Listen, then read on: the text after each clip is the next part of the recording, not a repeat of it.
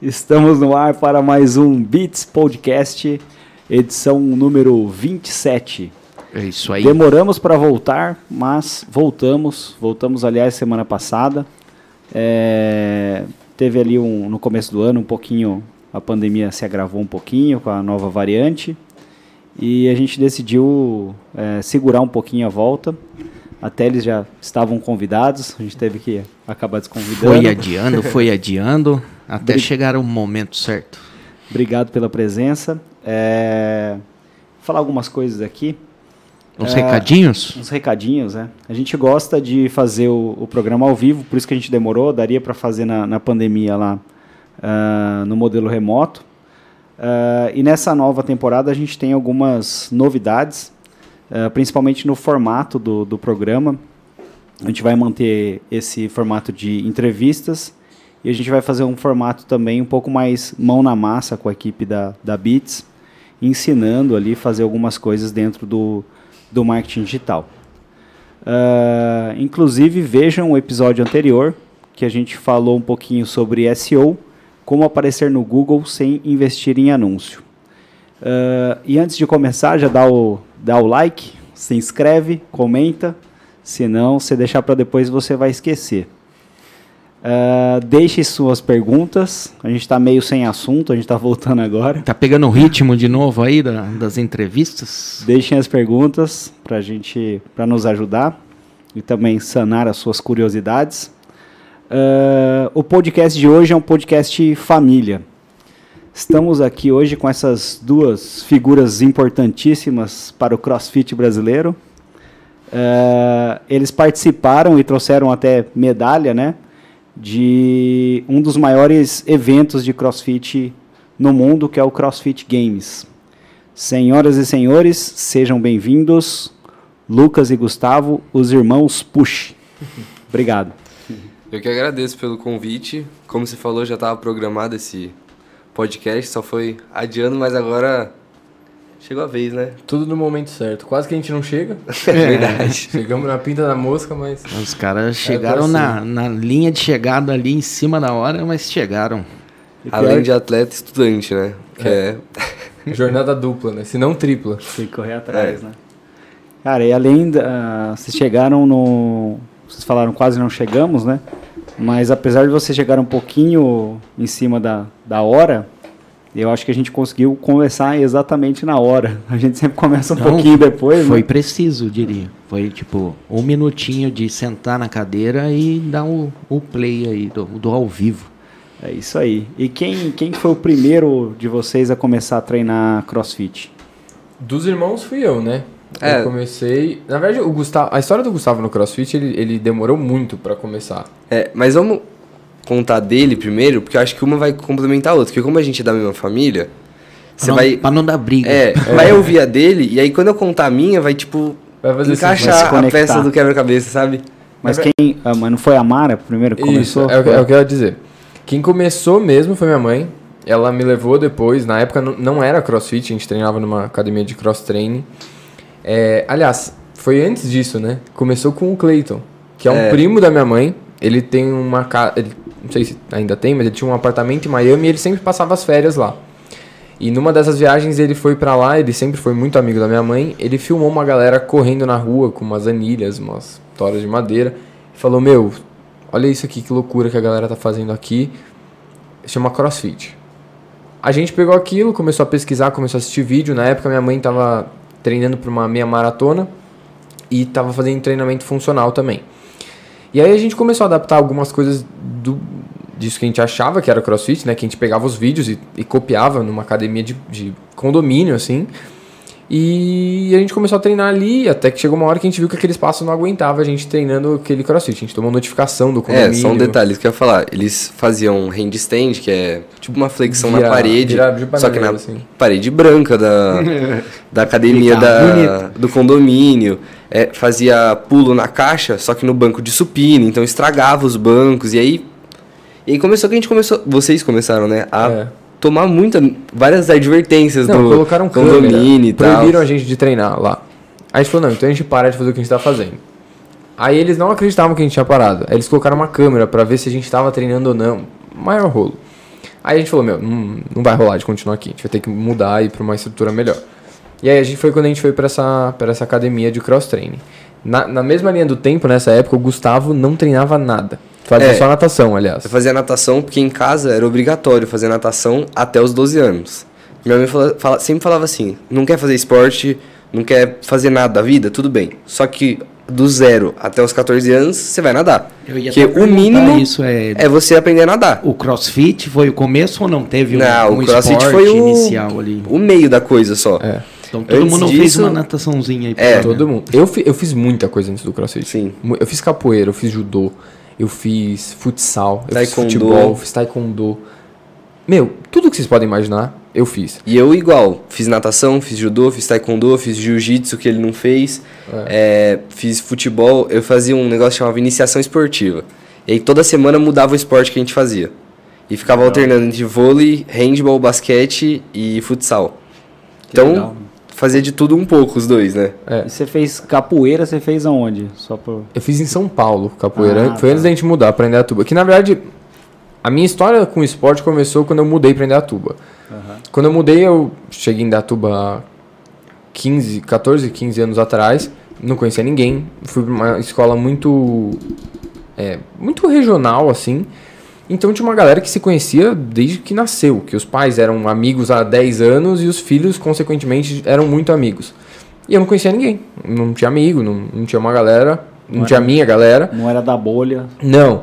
E aí ficava de fora e nessa eu, puta. Os caras falavam, sai pra lá que você faz capoeira. é, sai, sai daqui, novato. E aí, nessa, eu, tipo, eu ficava muito ansioso com essa, com essa situação. Imagina, era criança, tinha acabado de começar a fazer amigo em São Paulo e mudei de cidade. E aí, meu, comecei a descontar tudo na comida, comecei a engordar, comecei a engordar, engordar, engordar. E a galera me ficava me zoando, ah, gordo novato, gordo novato, blá, blá.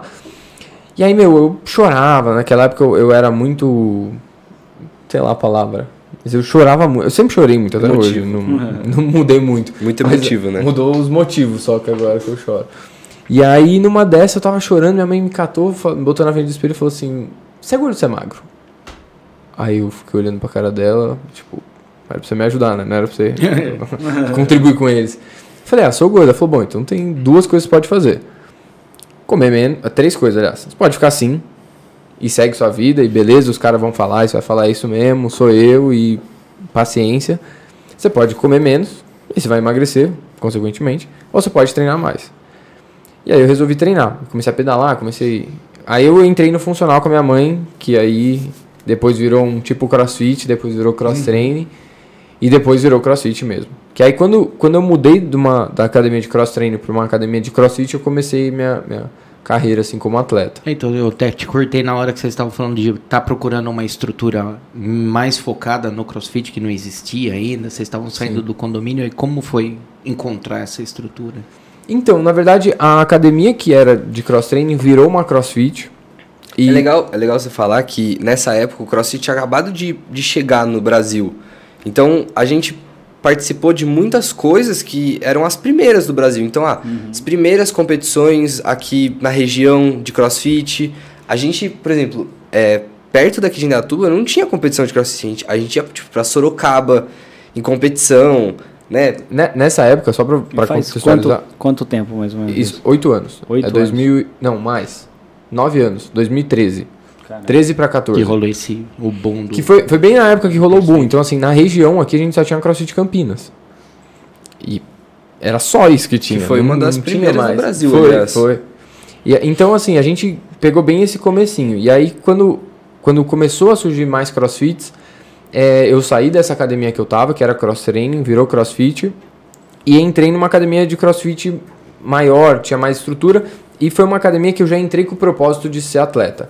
Então, não foi a condição de eu entrar para lá, mas eles falaram assim: olha, a gente sabe dos seus objetivos, a gente tem essa estrutura, e se você quiser, aqui pode ser sua casa. Você treina a hora que você quiser, vai ter seu treino de, de atleta, e isso é. Mete marcha aqui. Que legal, mano. Legal.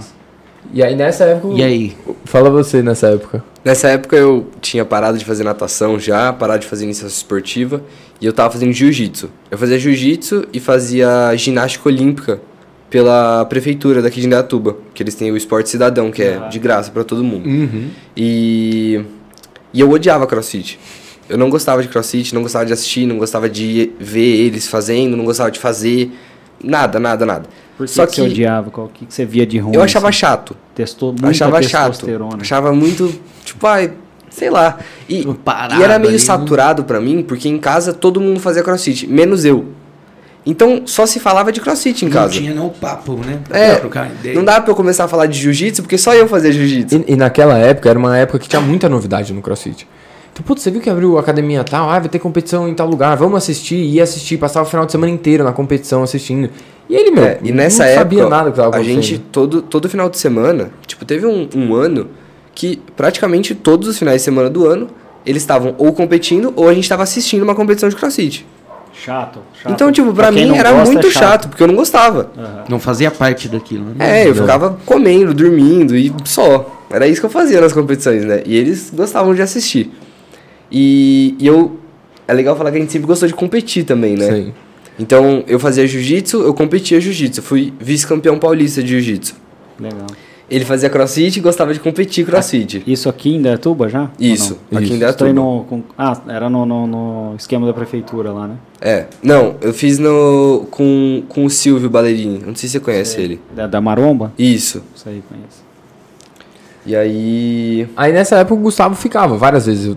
Meu, a vida de atleta é...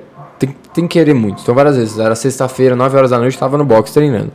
Aí meu pai buscava o Gustavo na escola ia lá pro box ficar com a gente quando eu terminava de treinar. E aí o Gustavo ficava nos cantos, mexendo nas argolas, pegava um querobel, pegava um peso. Eu não gostava de fazer o crossfit, mas eu gostava de mexer nas coisas. Então, é. ah, eu via a barra ali, pulava na barra e ficava balançando. Via a argola, pulava na argola e ficava e balançando. Só pra brincar, só. É, Exatamente. Só causando.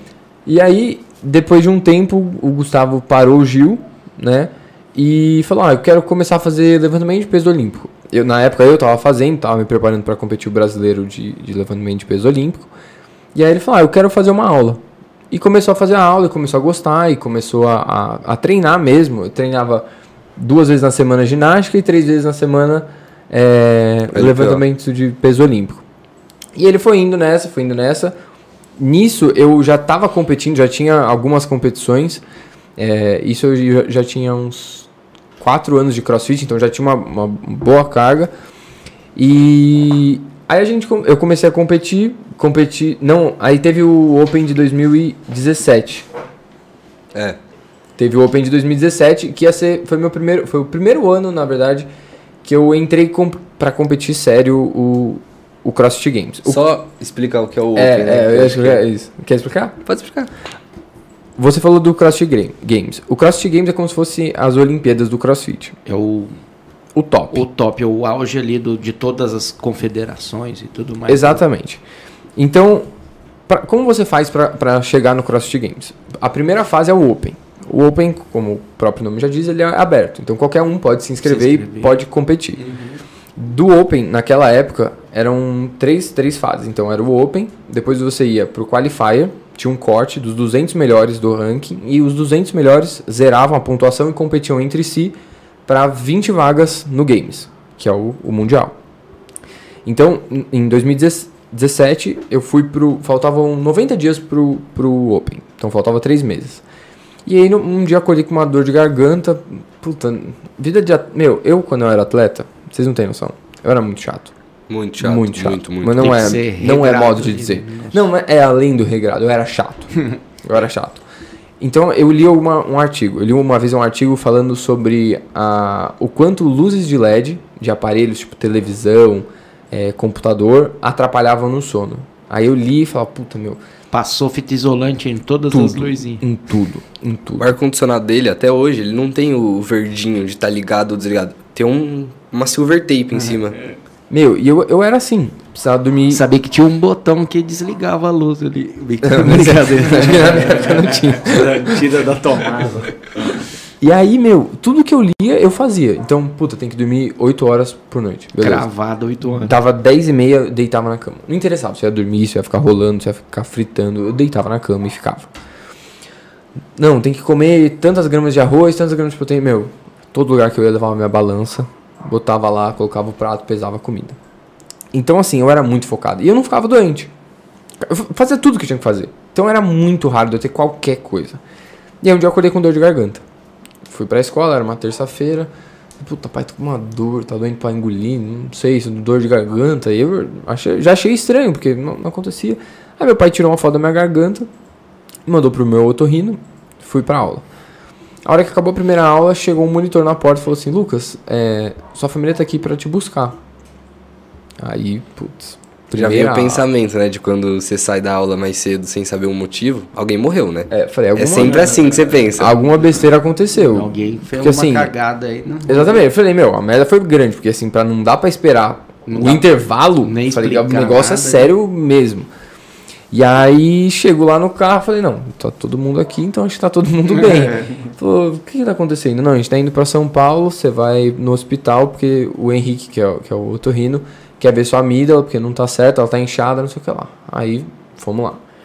Resumo da ópera. Eu tava com abscesso na, nas amígdalas e tinha que entrar numa, numa cirurgia de urgência para fazer a remoção das amígdalas. Então, isso foi na terça-feira. Eu dormi de terça para quarta no hospital, tomando medicamento na veia. Saí, tomei uma semana de antibiótico e aí na sexta-feira da outra semana eu operei. Só que a operação de amígdala, ela para criança, ela é muito rápida, ela cicatriza muito uma semana a criança está nova. Em adulto já é mais complicado. E ainda mais atleta, eu tinha que comer muito. Eu operei a garganta, então na primeira semana eu perdi 9 quilos. Emagreci Cara, muito. Já quebrou a dieta já. E tudo não, massa consegui... muscular, né? É, e eu não conseguia porque comer. Perde. Porque doía muito a garganta. E não podia fazer nenhuma atividade. Então, assim, foi um, um, um baque muito forte. Assim. Ia ser o primeiro ano que eu ia entrar forte para competir o Open, para ir pro Games. E aí, puta, um baldão de água fria na cabeça. E aí, durante, um, cara, uns 45 dias, assim, eu fiquei abalado, bem abalado. Falei, cara, é agora. O que, que eu faço? Tipo, joguei dois anos, três anos de preparação fora. O que, que eu faço? E aí, depois de muita conversa, pensar muito, falei, não, eu tenho mais um ano de, de, de categoria Teams antes de eu, de eu mudar a, a, categoria. A categoria Teens é 14 15 é uma categoria, 14, 15 anos. 16, 17 anos é a outra categoria. E aí depois você entra na Elite, que aí é 18 até 35 anos. Isso que eu ia perguntar. E ele tava com 16. Isso, Tem. ele tava com 16 nessa época. Uhum. Então era minha primeira, minha primeira. Primeiro ano na segunda categoria. E eu falei, bom, depois do 35 tem alguma coisa ou não? Tem. Tem, tem os Masters. É 35, Aí, 39, bem. 40, 44 e vai até os 60 mais. Você ainda pode. 65 pelo... mais. Eu, né? É, 65 mais, é verdade. Tem uns cara monstro. Sim, ex-militar, 65 anos, tem um bombeiro. cara parece um armário assim, gigantesco. É muito legal. Depois é, é a gente mostra pra vocês os vídeos. E aí eu falei, cara, vou usar esse ano a mais que eu tenho para me preparar mais. E aí eu, meu, caí de cabeça nisso. Me dediquei muito assim. É, fiz o Open daquele ano, fiz o Qualifier, não classifiquei para o Games. Mas eu falei, cara, eu tenho certeza que ano que vem eu entro. Não, não tinha dúvida, assim. Eu falei, eu, eu tenho certeza. Porque não vai dar nada de errado. O que eu talvez fiz errado esse ano, eu não vou repetir ano que vem. E vou fazer certo. E aí, fiz o Open, fiquei em primeiro do Brasil. É, eu ganhei todas as provas que eu fiz no Brasil. Então, no ranking, se você olhar lá, eu estou em primeiro em todas. Fiquei em segundo da América Latina, empatado. E fiquei em décimo, décimo quarto no ranking mundial. Caraca. Aí eu... Você ficou em segundo empatado por quê? Porque... Ordem por... alfabética. não, é por soma de pontos. Não, não ah, tinha nenhum... Tá. Normalmente como funciona?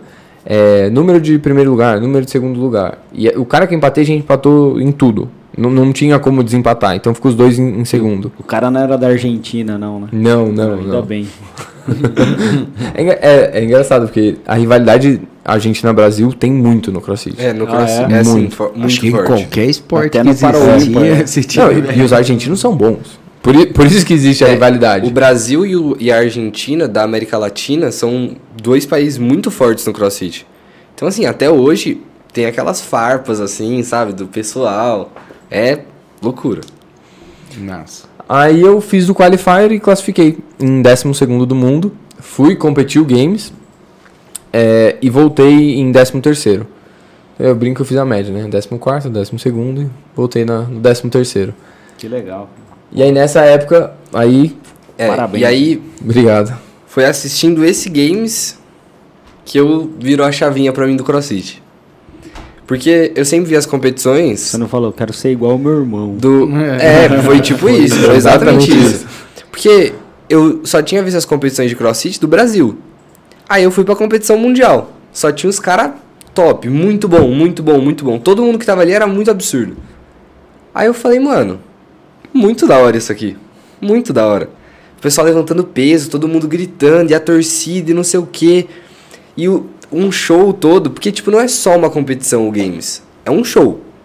Você tá ali, a música alta, o, o narrador falando alto e todo mundo gritando para as pessoas. Então, assim, é, é muito louco. A produção louco. é americana? É, do, é, CrossFit? É. Os caras sabem É, fazer sabe, qualquer é show, show dá mesmo. né? Sabe? E, e aí, quando eu voltei do games dele que eu assisti, Aquele cara do, do UFC, se ele narrar um velório, vai ser animado. nossa, é. Vai lá, desculpa. E, e aí, quando a gente voltou pro Brasil, foi quando eu me toquei. Eu falei, não, acho que eu quero competir crossfit. E eu já tinha toda uma base, né? Porque o crossfit tem, é, como fala? Traços da ginástica olímpica e do levantamento de peso olímpico. E eu já tinha feito os dois. Então eu tive uma base muito boa já pro crossfit. E, e aí eu conversei com a coach que planilhava pra ele. Falei assim, ó, eu quero competir. Quero começar a competir igual o Lucas. Ela, não, beleza, a gente vai criar uma planilha então. E aí começou. Assim, óbvio. Só, como- só explicar, planilha, que a gente fala planilha porque pra gente é muito, muito normal, mas a planilha é o planejamento de treino É, que você isso. tem. Uhum. E é, e é muito diferente quando você vê uma planilha de, um- de uma classe, então da galera que vai treinar todo dia e tal, e de um atleta. Por isso que a gente fala, ah, planilha, tem a planilha específica e tal. Pensei E a- que era uma tiazinha da contabilidade. É, o Excel o aberto. Excel, Excel. é. Mas é quase isso, é uma planilha no Excel com os treinos dentro. E, e aí, por que, que é muito diferente? Porque na aula da turma, sempre tem que ter alguma coisa de alta intensidade, pro pessoal dar uma suada, pra sentir que tá perdendo peso. Porque o pessoal que tá ali na aula quer saúde, Quer quer, qualidade de vida. é É isso que eles querem. Emagre- emagrecer, qualidade de vida e saúde, só isso. Quando você vira atleta, você não tá buscando mais isso. Você tá buscando performance. Você pode. Mano, você pode não aguentar ficar, sei lá, uma hora correndo. Mas você consegue completar o CrossFit Games em primeiro lugar. E isso, você vai abdicar uma coisa pra ganhar outra, que é o que você quer. E, e isso é uma coisa interessante de falar, assim. As pessoas confundem muito isso. Os atletas nem sempre são saudáveis. Não, às vezes, né? Tá extrapolando a exatamente. saúde ali, né? O- Muitas vezes eles não são, exatamente Passou por conta disso. Eles saúde. passam do, do nível de saúde, de bem-estar. Estresse, principalmente. Você leva a ser... jogador de, de futebol mesmo. O Ronaldo Fenômeno, ele Sim. falou que ele sente dor até hoje. Tipo, E- nos Exatamente. dois joelhos, na É bacia. mas- A gente segue vários atletas de, de triatlo. Vários deles têm fratura por estresse. Não tem como você ser saudável e ter uma fratura por estresse. Uhum. Tanto porque seu osso não está conseguindo é, é, calcificar o suficiente, quanto porque você está tendo um volume de corrida insano. Exatamente. Então, assim, atleta não é saúde. E, mas aí só retomando a história. E aí eu comecei a, a fazer a planilha, né? E acho que eu fiz essa planilha, sei lá, seis meses. E aí teve um campeonato aqui é, no Brasil, que foi o TCB, chamado Torneio CrossFit Brasil. E é o, tipo, um, mais ou menos, né, entre aspas, o campeonato brasileiro. É, e o Lucas foi competir, e uma amiga nossa veio competir também, que é a Luísa Marques, que é uma atleta que já foi pro CrossFit Games também. Aliás, acho que ela é a mulher com mais CrossFit Games no Brasil, se eu não me engano. Não, acho que não. Acho que é a Daniela Watanabe. É, mas é uma das. Ela é bem braba também. E ela fazia uma planilha, diferente da minha, de crossfit. E aí eu comecei a fazer a planilha dela, ela tava ficando em casa, né, em Indaiatuba, ela ficou tipo dois meses em casa treinando com a gente. E eu fiz a mesma planilha que ela. Fiquei treinando junto com ela, todo dia. E eu falei, mano, muito da hora essa planilha. Porque as planilhas Sim, pode parecer que vai te levar para o mesmo lugar, só que de jeitos diferentes, né? Então, cada, cada treinador tem um, um, um estilo de treino, tem um, um modo de, de falar como você tem que fazer aquele treino. E isso faz toda a diferença, né? Vai do gosto da pessoa. E eu falei, mano, eu gostei muito dessa planilha. Vou, vou falar com ele. Chama Bernardo, né? E aí, logo em seguida, teve, teve isso, aí a Luísa voltou em casa depois de seis meses, e aí teve a seletiva do TCB, que é igual, tipo Open, depois o Games, teve a seletiva e depois a competição, que aí já vai dar uma afunilada para elevar o nível da competição, né? E eu fui participar, e a gente foi participar disso em Goiânia. Goiânia. Né? E Goiânia, hein? Goiânia não, Brasília. Em Brasília, isso. Tá perto. É perto, é, perto. perto. É pertinho. e, e aí eu acabei conhecendo o Bernardo, pessoalmente e tal. E falei, ó, eu testei sua planilha com a Luísa, fiz, eu gostei muito e eu queria que você me planilhasse, porque eu quero ir pro CrossFit Games. Pensei que você ia falar, eu vou usar o dela para sempre. Quando ela fizer treino, obrigado. Nada, eu fui, fui além, falei assim, ó, eu quero, quero, queria que você planilhasse para mim. Aí ele falou assim, tá, mas qual que é o seu objetivo? Eu falei, eu quero, eu quero ganhar o Games uma vez, pelo menos uma vez, e eu quero ir pro CrossFit Games três vezes seguidas. Falei para ele. Aí ele falou, é, mas você sabe que é difícil isso, né? Não é tão fácil assim e tal. Eu falei, não, eu sei. Tô pedindo sua ajuda porque eu sei que é difícil. E eu quero uma pessoa boa para me ajudar até lá. Não, fazia sozinho. Exatamente. Ele falou, não, beleza. Então eu vou começar a planilhar para você. Isso foi em julho. Eu fiz a planilha dele em julho, agosto, setembro. Outubro, teve uma, uma seletiva de uma, da segunda maior competição de crossfit mundial. Chama Wodapalooza, acontece em Miami. E eu participei. Eu tava na primeira idade, tava na segunda idade dele, né? eu tava com 14 anos na época. Tinha acabado de fazer 14 e participei da competição. E eu classifiquei. Fui, acho que eu fui o atleta mais novo do Brasil a classificar no Palusa. Classifiquei em sétimo lugar dos 15 que classificavam. E aí o antes eu fazia meio uma planilha meio geral assim da BSB Strong, né, do Bernardo. E e aí ele se tocou que eu tipo, ah, tem talento menino, né? E aí a gente foi conversando e tal, e aí eu comecei a ter uma planilha personalizada. E só passar rápido pelo Palusa, né, que foi um campeonato muito legal, bem grande, foi a família toda tal. E eu só não peguei pódio por um, por um movimento. Eu travei em um movimento no, na final, eu tava em quarto, e se eu ganhasse eu ficava em terceiro. Então eu fui pro tudo ou nada, liderei a prova inteira. Infelizmente deu nada. É, deu nada. Esse tudo ou nada é deu importante nada. frisar. E no último movimento eu travei. Não conseguia mais fazer, não conseguia mais fazer. Acabou a prova, fiquei classifiquei em sétimo, terminei em sétimo. E voltei e já ia ter o Open de novo para classificar para o Games. É, foi assim, eu voltei, deu uma semana, eu fiz o Open. Fiz o Open, fiquei em décimo segundo, classificavam os 10. E de novo, pelo mesmo movimento que eu não tinha pego pódio no Palusa. O mesmo movimento me impediu de pegar pódio na segunda maior competição e me impediu de classificar para o Games Putz. na maior competição. Coincidência ou não, décimo segundo foi o, a, a, colocação que eu me classifiquei pro Games. É. Só que no ano do Gustavo eles diminuíram as vagas. No ano dele eram 20 e no meu eram 10. Caramba. Quase, hein? Quase deu Quase. uma mesa. E aí, só pra vocês entenderem a linha do tempo, eu terminei esse qualifier, deu uma semana a gente entrou em pandemia. Deu lockdown em tudo. Então foi em março do ano retrasado, 2020. 2020. É, e aí, foi exatamente o que aconteceu com o Lucas, aconteceu comigo de formas diferentes, mas impulsionou a gente do mesmo jeito. Quando ele teve a, o abscesso na garganta, ele não desistiu do crossfit, ele se motivou mais ainda para o ano que vem chegar mais forte. E eu aconteceu a mesma coisa comigo. Lógico, primeiro mês fiquei decepcionado, né? Puta, mano, duas vagas só, tava ali já, né? Na boca do gol. E não, não aconteceu. E eu falei assim, mano, quer saber? Por que, que eu tô triste por causa disso? Eu tenho, eu tenho mais um ano na mesma categoria que eu tô. Se eu treinar mais um ano, eu não vou nem ter dúvida que eu vou classificar. Eu vou ter certeza que eu vou classificar. Já pega aquele movimento que ficou, Exatamente. ficou faltando. É, não, o meu coach colocava todos os dias aquele movimento pra mim. Chama Bar Muscle Up. Você pendura na barra e sobe até a cintura e estica o braço. Fazia todos os dias, sem, sem exceção nenhuma. Não é. Na verdade, todo dia eu fazia. De segunda a sábado eu fazia. E aí, não é, não é à toa que hoje é o meu melhor movimento. É. é o meu favorito hoje. Mas teve que ser meu pior. Meu pior, né? O que eu mais odiava. E aí, durante esse ano, eu fui conciliando né, a aula online, que era muito mais fácil, com treino, eu treinava em casa. Não precisava assistir, era só logar. É, era só Gustavo no chat, presença já. E, E aí foi isso. Fui treinando esse ano inteiro super pesado, né? O Lucas até treinava comigo às vezes.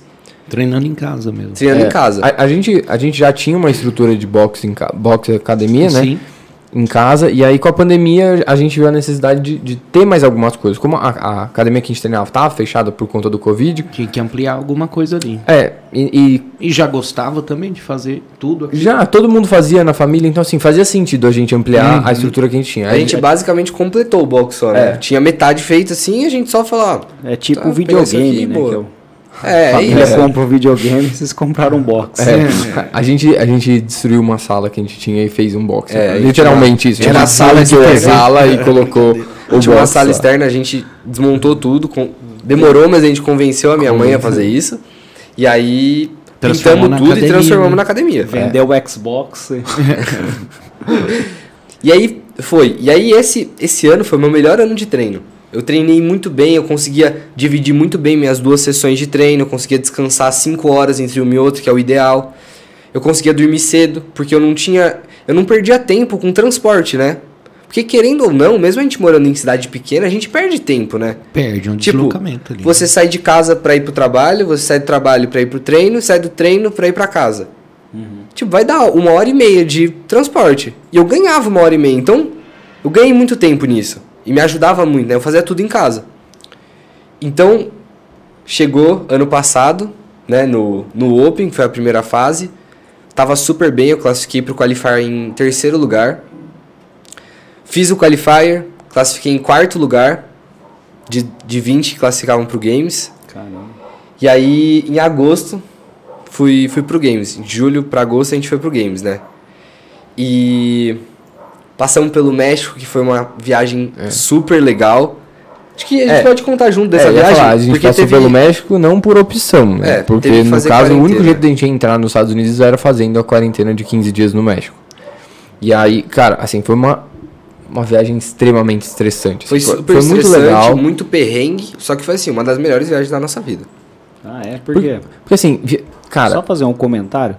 Tem um cachorro do vizinho que ele sempre vaza. Se tiver vazando é o cachorro do vizinho, tá? A gente até tem um comentário do do Fernando que trabalha aqui. O cachorro vive latino.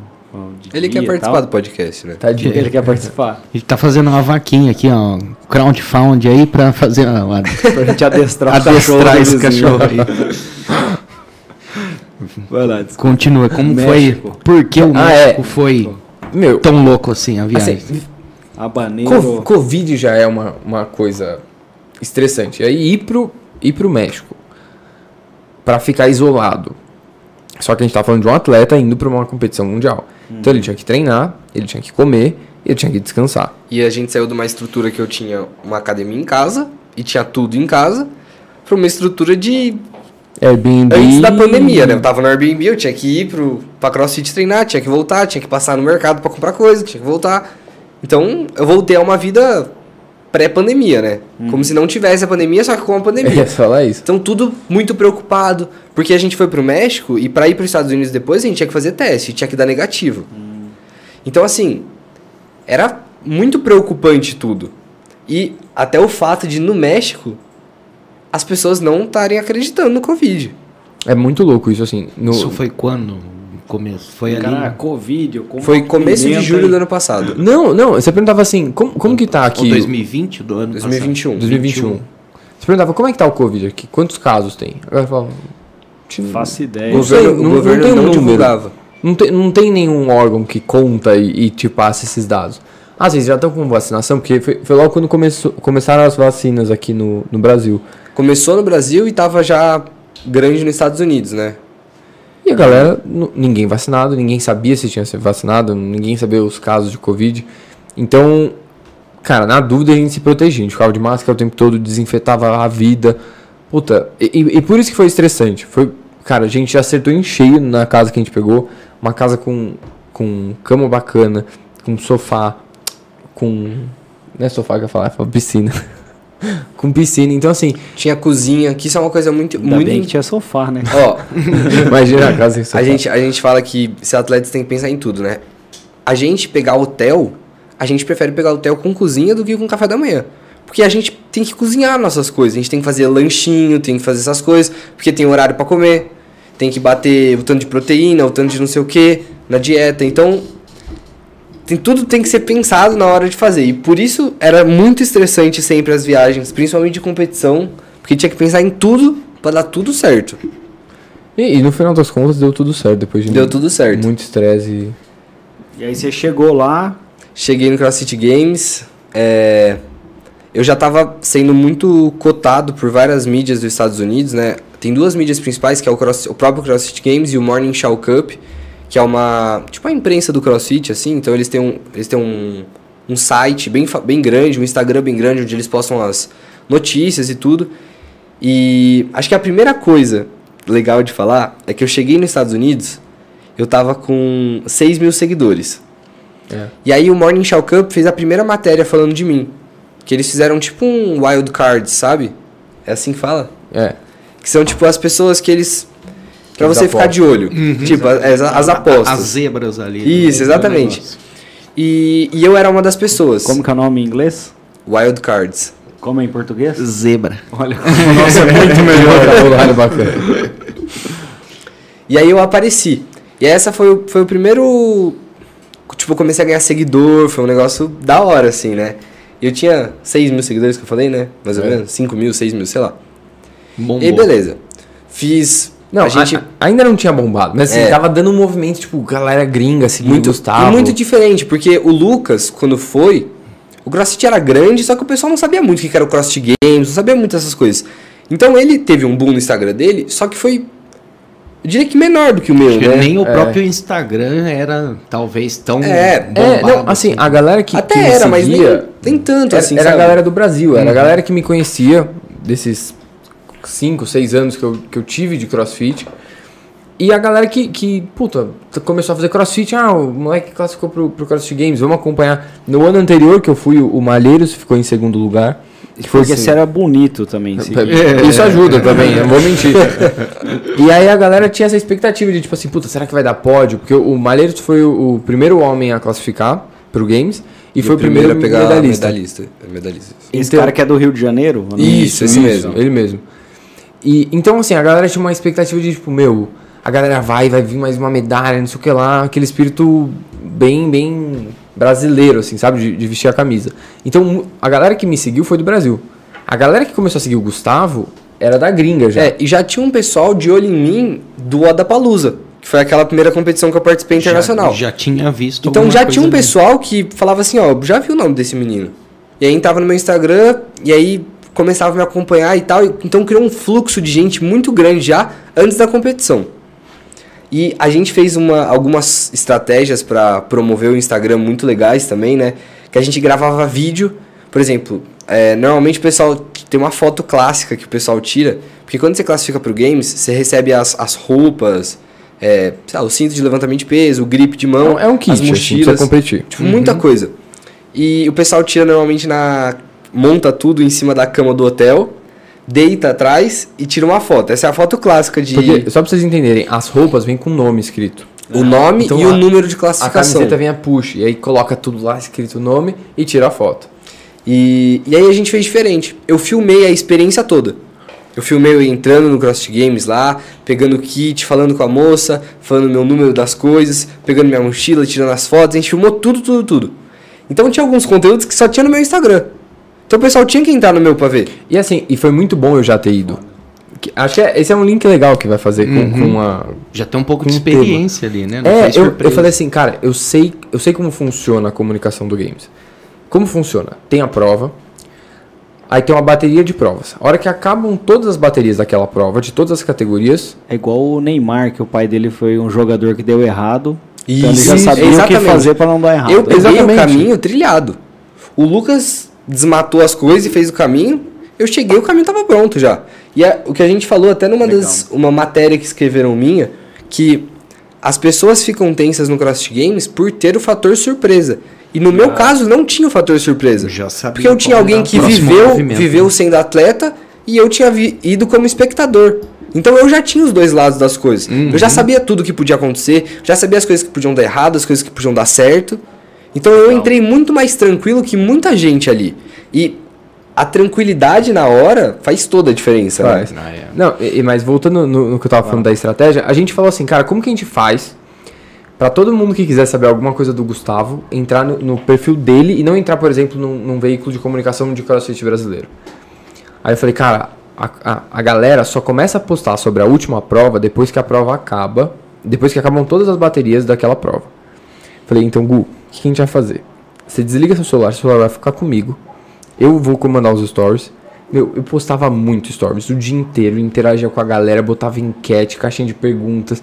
Meu, tudo que vocês podem imaginar eu fazia. E o pessoal, né, na, na sede de querer interagir comigo, Já né? Já adiantando não, os resultados. Não só comigo, mas com qualquer atleta que tava lá, eles estavam na sede de querer contato comigo, né? Uhum. Querer saber o que, que, que, o Gustavo tá fazendo agora. Como é que ele foi na prova? O que, que ele achou da prova? Porque os outros atletas, óbvio, normalmente você tá muito ocupado e se você não tem uma equipe toda por trás, no caso minha família, você não tem quem dar notícia para as pessoas, né? E muitas vezes quando a pessoa tem a equipe, a equipe não sabe o que tem que fazer. Não, não sabe como funciona, não sabe uhum. como rola. Não é do meio. Né? Não, então o que, que, a gente fazia? Eu fazia a live do Gustavo, narrava a live inteira. Terminava a live, eu postava a live. O Gusta, a minha mãe filmava, uma, fazia uma entrevista com o Gu. O Gu dava um depoimento da prova, falando como ele tinha como ido. Foi. Então, a feito, prova demorava, assim. sei lá, 20, é, 15 minutos, 10 minutos, 20 minutos. Aí quem não tinha tempo de assistir entrava no meu resumo, que era tipo 4 ou 3 minutos, dando um resumo do que, que eu achei da prova, o que, que eu achei legal, o que, que eu achei meio ruim, não sei o quê. Caracas. E vocês pensaram nisso antes? Sim, antes, antes da competição. Fizeram o planejamento. É. Exato. E aí, assim, é, era muito legal, porque em menos de meia hora depois da competição, a gente já tinha a, o vídeo da prova do Gu, narrado por mim, e tinha o depoimento do Gu falando como tinha sido. E logo em seguida eu já postava nos stories resultados, rankings, que hora ia ser a, a, próxima prova. Então, cara, a gente fez uma rede muito forte de, de, de, planejamento de conteúdo. E, coincidentemente, a primeira. Foi a primeira prova? O quê? Não, a primeira prova foi uma prova de corrida. O que aconteceu no primeiro dia? Eram três provas no primeiro dia, duas no segundo e duas no terceiro. As três primeiras do, do primeiro dia eram uma de corrida, então era meio difícil de você gravar. Então muita gente não gravou. A segunda era uma prova rápida de corda com. Inclusive a primeira prova. Um levantamento de terra. Calma, vou chegar. Vou chegar lá. E a terceira foi uma prova de máximo. Você tinha que fazer uma repetição com o máximo de peso de snatch, que é um levantamento de peso olímpico. Um, um dos levantamentos de peso. Uhum. E é um levantamento de peso muito bom para mim. E beleza. A primeira prova ficou marcada, a live, porque o Lucas ficava correndo de um lado pro outro. Era isso que você ia falar? É. Ele ficava correndo de um lado pro outro na prova. E assim, eu, eu tava. Ia seguindo ali, é, o drone só pessoal que assim, ali. Vocês imaginam, era, uma, era um circuito de, de um quilômetro e pouco, né? Era por aí. É, é uma, é uma milha quase. É. Sei lá, um, um quilômetro e trezentos. Era dois quilômetros e trezentos. É tipo corrida militar, assim, com obstáculos? Não, é, era, era, só corrida, corrida, corrida, só corrida, só que era um circuito fechado. Uhum. E eu falei, cara, eu, eu, não dá para não filmar a primeira prova. Tá todo mundo ansioso para assistir o Gustavo, todo mundo quer ver o Gu. falei, então assim, eu vou ter que fazer alguma coisa pra galera conseguir assistir. E aí, meu, eu começava a fazer várias palhaçadas, assim, tipo, ficava correndo, tentava conversar, contava as pessoas para tentar e dar um assim, parâmetro pra galera, porque, meu, não era um prova circuito... de corrida, você não faz a menor ideia do que tá rolando. E, e, era, e era um circuito dentro. que, por exemplo, os espectadores conseguiam assistir é, aqui. Você gritava, meu aqui irmãozinho. E aqui. né, eles conseguiam assistir tipo, em três lugares: aqui, aqui e aqui. Esses lugares que não tinha nada, era o tempo que o Lucas usava para correr até outro lugar, para me mostrar. Então ele correu junto comigo. Os 6 km que eu corri, ele correu junto. Foi. Fui filmando com o celular na mão. E a galera curtiu muito. E eu falei, cara, eu tô com medo, porque assim, não é mais minha imagem, é a imagem do meu irmão. Então se eu. Pode falar palavrão aqui? Pode, Se eu cagar nessa live aqui, fudeu.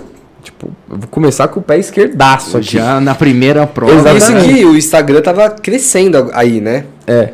E aí, essa foi a primeira prova. Logo em seguida, essa prova atrasou. Então, logo em seguida, já ia ser a outra. Eu vi o. o, o tô com a palavra em inglês na cabeça. Schedule. É, o cronograma. Cronograma, isso. Eu tava com o horário na cabeça. O cronograma das provas, assim. E era a minha segunda prova que eu ia ter. Tava escrito lá, eu tinha lido, né, pelo menos. Lembrando que eu, eu e minha mãe, a gente tem déficit de atenção. Então, pra gente ler um bagulho errado, isso é muito fácil. Muito fácil, muito fácil. Aí eu olhei e falei, ah, é às três. Isso era tipo meio-dia. Ah, é às três, tranquilo. Aí a gente saiu tal, conversou com, com meu pai, com meu irmão, dar um abraço neles tal. Fui no sol, porque era bem frio assim na área de aquecimento e tal.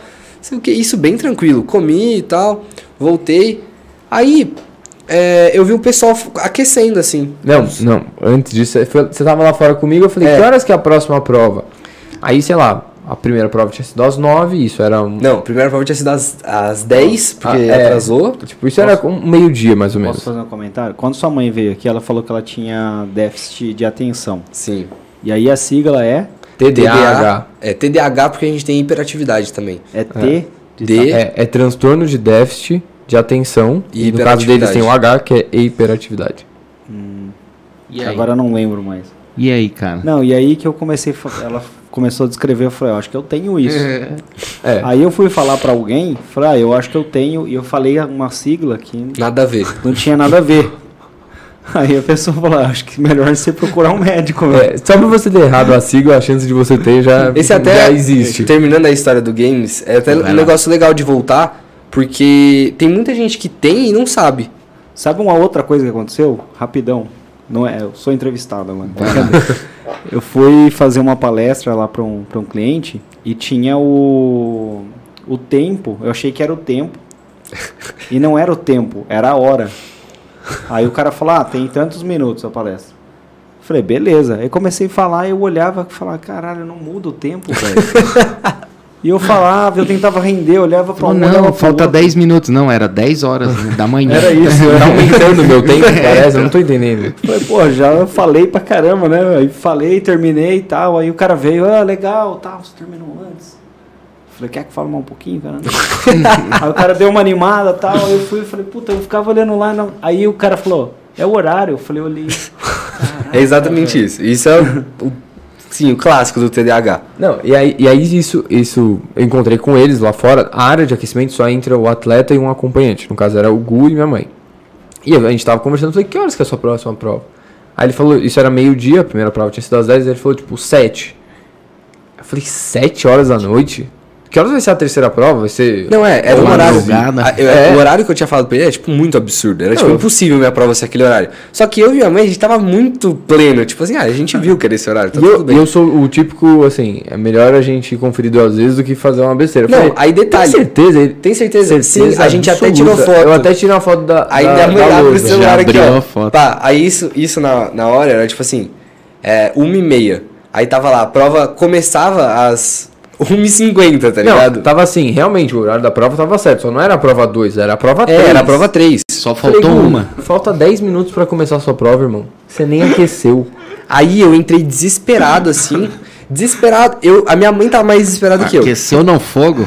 É, eu falei, nem aqueceu direito. Eu falei, mãe. Ainda bem que você foi, falei, mãe, não vamos desesperar agora. Vamos, vamos pensar consciente.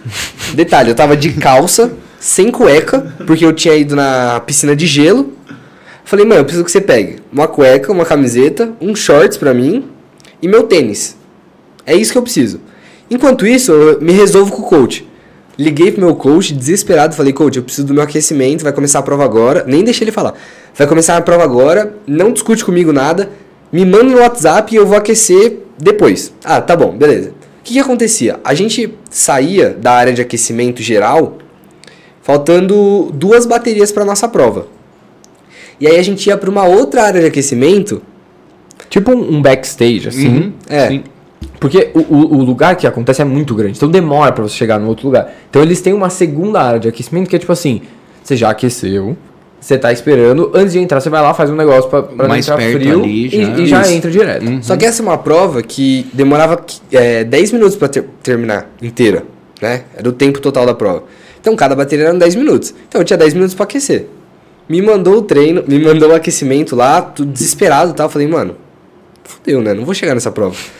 Aí, e eu me terminando de me trocar, colocando a camiseta, não sei o que, pegando meu cinto. Aí a moça me chamando assim, Gustavo, Gustavo, Gustavo, e eu precisava colocar a pulseirinha para marcar o tempo. E eu, tipo, mano, desesperador, desesperador. Fui tal, entrei na fila. Beleza, todo mundo aquecidíssimo e eu frio, né? E detalhe, frio, frio, eu, frio, frio. Eu do outro lado, a hora que eu vi que ia entrar a prova dele, saí correndo, que eu tava muito longe, porque o Gu andava por dentro da, da, da competição. É, ele tava por eu tinha que dar uma puta volta. Falei, meu, fudeu. que se tá demorando para eu chegar, imagina esse menino que não tava trocado, tá sem aquecer, e a galera já tá, tipo, saindo. E eu rezando do outro lado pra eu ver ele chegando para competir. Que eu falei, mano, eu vou ficar aqui, que pelo menos se ele não entrar, eu já volto pra, pra acolher meu irmão, porque ele vai estar tá muito puto. E aí. Por que você não meteu o RG? Tava escrito push. Entrava eu, né? Tapava ah, o primeiro nome. E aí.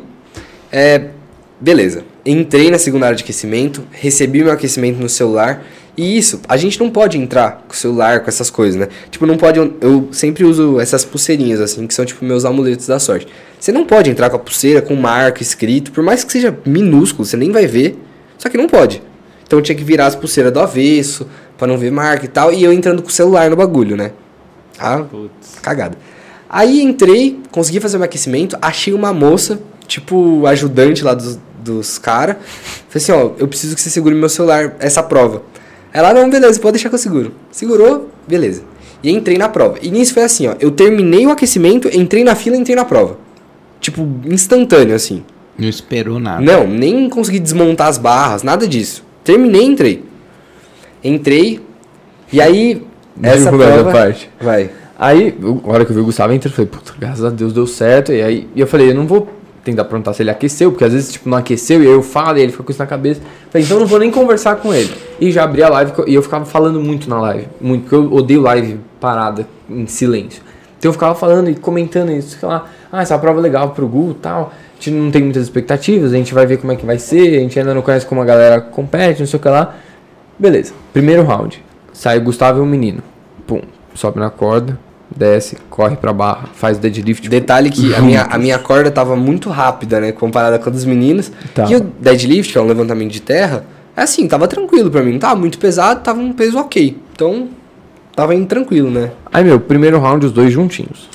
Segundo round, o Gustavo abre uma, uma diferença. Eram três ou quatro? Cinco. Tô sabendo legal. Aí, o segundo round, ele começou a abrir mais na corda. No terceiro, ele passou o menino. Ele abriu uma diferença.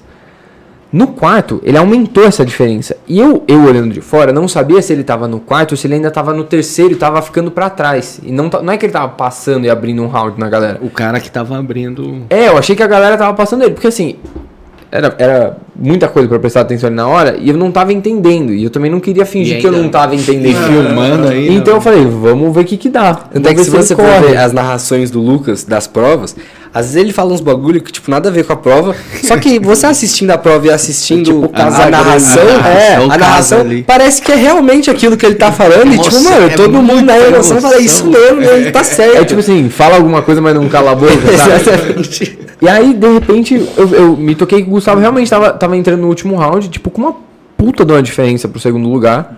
E ele ganhou a, a, a prova. Só que e assim. Aí, peraí, um detalhe dessa prova foi quando eu ganhei. O negócio é não aquecer mais nenhuma prova. é, e como era uma prova curta, é, eu entrei muito quente pra prova. Provas, Isso é bom. Provas curtas, é bom você entrar muito quente pra prova. Porque como vai ser uma prova que vai elevar o seu nível cardíaco muito rápido, você vai começar muito intenso já na prova, é bem melhor você entrar bem já, né? Você não precisa entrar cansado, mas você precisa entrar com o corpo bem quente. Pô. Essa aí você deu de presente pro Bernardo. Pra é, colocar no manual. Essa foi. e aí eu ganhei a prova e fiz a comemoração. É. O Mustache Power. E aí assim, durante. Não, e coincidentemente tinha um fotógrafo brasileiro lá. Fotógrafo brasileiro nessa prova, não estava mais fotografando nenhuma prova, estava na raia do Gustavo. E quando o Gustavo terminou e fez o Mustache Power, ele tirou uma ele foto. Ele tirou a foto. E aí essa foto foi, foi assim, animal, porque saiu no, na página oficial do CrossFit Games e saiu no Morning Chow Cup, que é o... Não, saiu só na página oficial do CrossFit Games. Ah, é, é verdade, é verdade. E aí, é, começaram todo mundo a falar disso, porque quando eu saí pra correr para pro final da prova, né, para passar tipo na linha de chegada, eu chamei a torcida junto. Porque eu falei, mano, tá ganhando eu tô no CrossFit Games, Tem tô no Mundial, azul, né? a gente é brasileiro, Mano, tem que chamar todo mundo, tem que. Aí seu irmão falou, ele chama da hora. Não, Olha o menino, ele chama a galera. O, o mais louco. A galera é, vai com ele. É que a gente não acreditava que ele tava ganhando. A gente falou, mano, como assim? O moleque tá. Nem aqueceu, tava, nem ia entrar pra essa prova, nem lembrava que tinha ela. E ele ganhou. Então, assim, meu, foi um, um choque para todo mundo. Tipo, sinceramente, não, eu nunca duvidei do meu irmão, mas eu não esperava que ele ia ganhar essa prova.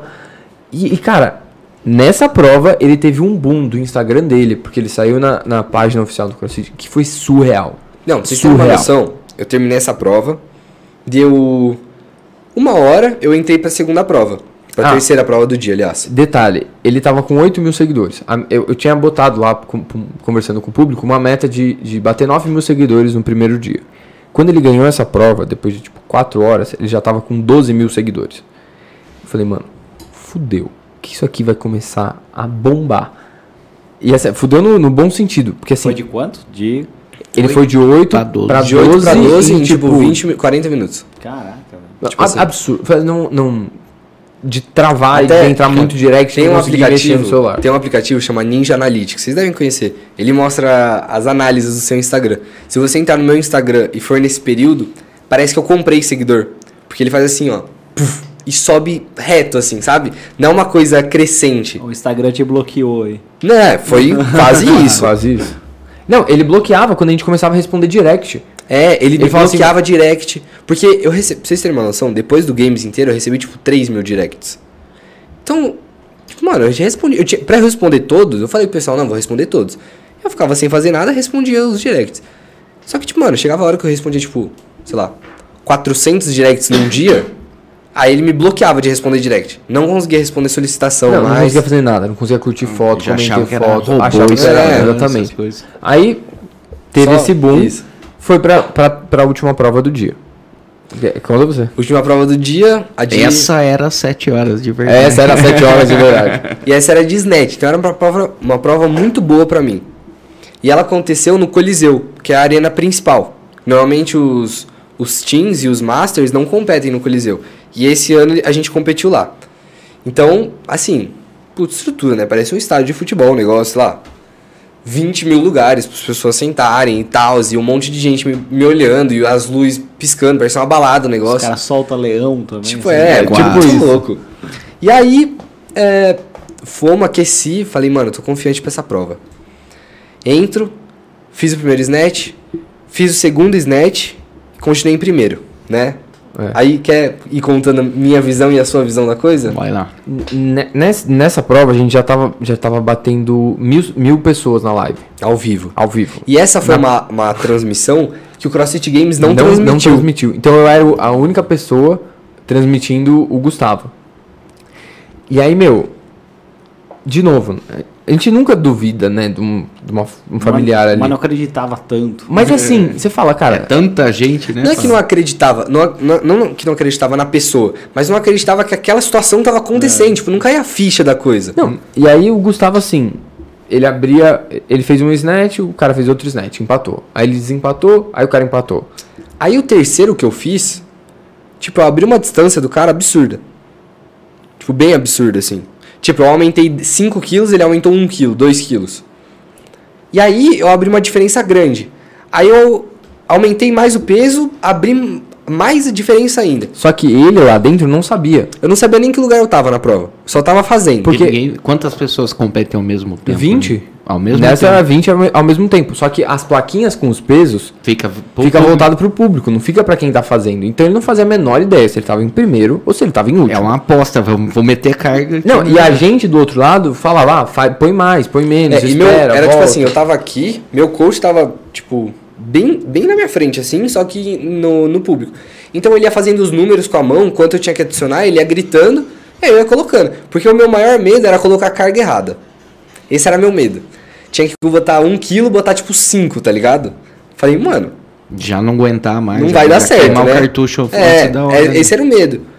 E aí foi, foi, foi falando, foi falando, foi falando. Terminou a prova. Eu ganhei a prova e eu não sabia que eu tinha ganhado a prova. Eu não sabia. E eu saí, tipo, bem feliz, assim. Achei que eu tinha batido até o meu máximo que eu tinha feito de peso. E na verdade o meu, meu PR que a gente fala, né? Que é tipo. Personal meu, record. é, personal record ele era, é, ainda é, né? 108 quilos. Na competição eu fiz 107,5. Dava pra pôr uma E aí, no ali. vídeo, se vocês, se vocês entrarem na live de eu fazendo a prova de snatch, é engraçado, porque eu viro pro meu coach e falo assim, eu bati PR, ele falou assim, não, faltou meio quilo. Aí eu falei assim, porra, você devia ter me avisado. Tipo, meio puto com ele, tá ligado? tipo, você não me avisou. E aí, todo mundo muito feliz, tipo assim, você ganhou, você ganhou, você ganhou. E eu, tipo, como assim eu ganhei a prova? Aí eles, não, você ganhou a prova. E aí, tipo, na correria, assim, porque tinha que sair rápido, porque já entra outra bateria, saí, encontrei com o meu coach, meio perdido ainda, né? Não sabia. E aí foi quando a ficha dessa prova caiu. Todo mundo falando, você ganhou a prova, não sei o que. Tá todo mundo. E tem, tem gente querendo que você faça entrevista, não sei o que. É, vem aqui e tal. E isso tudo em inglês, né? E eu, assim, eu falo inglês bem, o Lucas também fala inglês bem, a gente tipo, desenrola bem no inglês, lógico, a gente fala fluente. É, mas eu nunca tinha que ter. Nunca tive que usar, usar ali, tanto meu inglês como eu após usei. o jogo ali, igual o jogador. É, ali, tipo, é igual alguém chegar em você do nada e começar a perguntar várias coisas em inglês. E, tipo, você não tá pronto para aquela coisa, sabe? Menos e... pronto que vocês, eu tenho certeza. eu ia e falar aí... bafana, bafana, play so much. E aí as mídias brasileiras começaram a, a vir pra eu gravar tipo, gravar stories não. com eles e tal. Não, calma, vou contar disso. Como? Essa parte é sensacional. E aí eu sentei na arquibancada, saí da minha prova, sentei, já tinha acabado meu dia, né, de competição. Sentei na arquibancada para assistir a prova dos mais velhos, né, do 16 17, que tinha bastante brasileiro. Eu tava sentado lá assistindo com os meus pais, a gente conversando do dia tal. Nossa, foi muito animal hoje, não sei o que e tal. Aí chega uma moça, fala assim: dá licença, em inglês, né? Dá licença, você é, é a mãe dele? Aí a minha mãe falou: sou. É, você pode assinar um termo de imagem? Porque eu queria fazer uma. Eu sou do Morning Show Cup e eu queria fazer uma entrevista com ele. E a Morning Show Cup é a, a imprensa tá pica do, do CrossFit. E aí, óbvio, né? Claro, não, sei o que, assinou um negócio e tal. E aí a gente. Ai, desculpa. Aí a gente foi fazer a entrevista. E aí foi muito louco, né? Porque aí caiu a ficha das, de todas as coisas. Não, ela, ela começa a entrevista falando assim. Como você se sente. Não, tô aqui com o Gustavo Puxa e tal, não sei o que lá. Gustavo, fala pra gente, como você se sente sendo o ganhador dessa prova e o atual recordista dela? Aí ele olhou pra mim, Tanto eu é olhei pra ele. Eu sabia, eu ainda falo assim, eu bati o recorde. Aí ela falou assim: É, eu não sei se você sabia, mas o recorde. Você bateu o recorde em 17 libras da prova. 17 libras, divide por 2,2 dá, sei lá, dá um... 8 quilos. 8 quilos e meio, vai, no máximo. Então, tipo, bati por 8 quilos é bastante, né? Caraca. É considerável. E coincidentemente, o Guilherme Malheiros, que foi o primeiro medalhista brasileiro, ele bateu, ele tem a, o recorde até hoje da categoria 16-17. Do Snatch é dele. Então, é, é legal que. Aliás, das três categorias, né? Ele bateu o, o recorde no ano do Gu, no adulto também. Então, os três recordes que. A gente tem três recordes do Snatch brasileiros, do, do Bernardo também, né? Porque ele tava treinando nós dois. O Snatch e... é do Brasil. É. é. E todas as categorias aí. É. Todas da... as categorias masculinas, do Teams do até o adulto. Elite. Mas ele bateu o seu também? Não. Não? Ah, ele não. bateu. O Malheiros é, é mais peso que o seu, mas é de outra categoria. Sim. É, são categorias diferentes. É. Ele competiu na 16 17 eu tava competindo na 14 e 15. Ninguém bateu o seu ainda? Não. Não? Putz. Que então, legal, hein, velho? Muito da hora. E aí. Faz a festa a torcida brasileira. Né? Faz a festa. E aí foi o segundo dia, tal. O segundo dia foi o meu pior dia. Só que uma coisa muito interessante, o meu Já segundo chegou dia muito confiante. Aqueceu né? muito. Não, não, eram as piores provas dele. Era, eram minhas piores provas e eu tava muito nervoso pro segundo dia.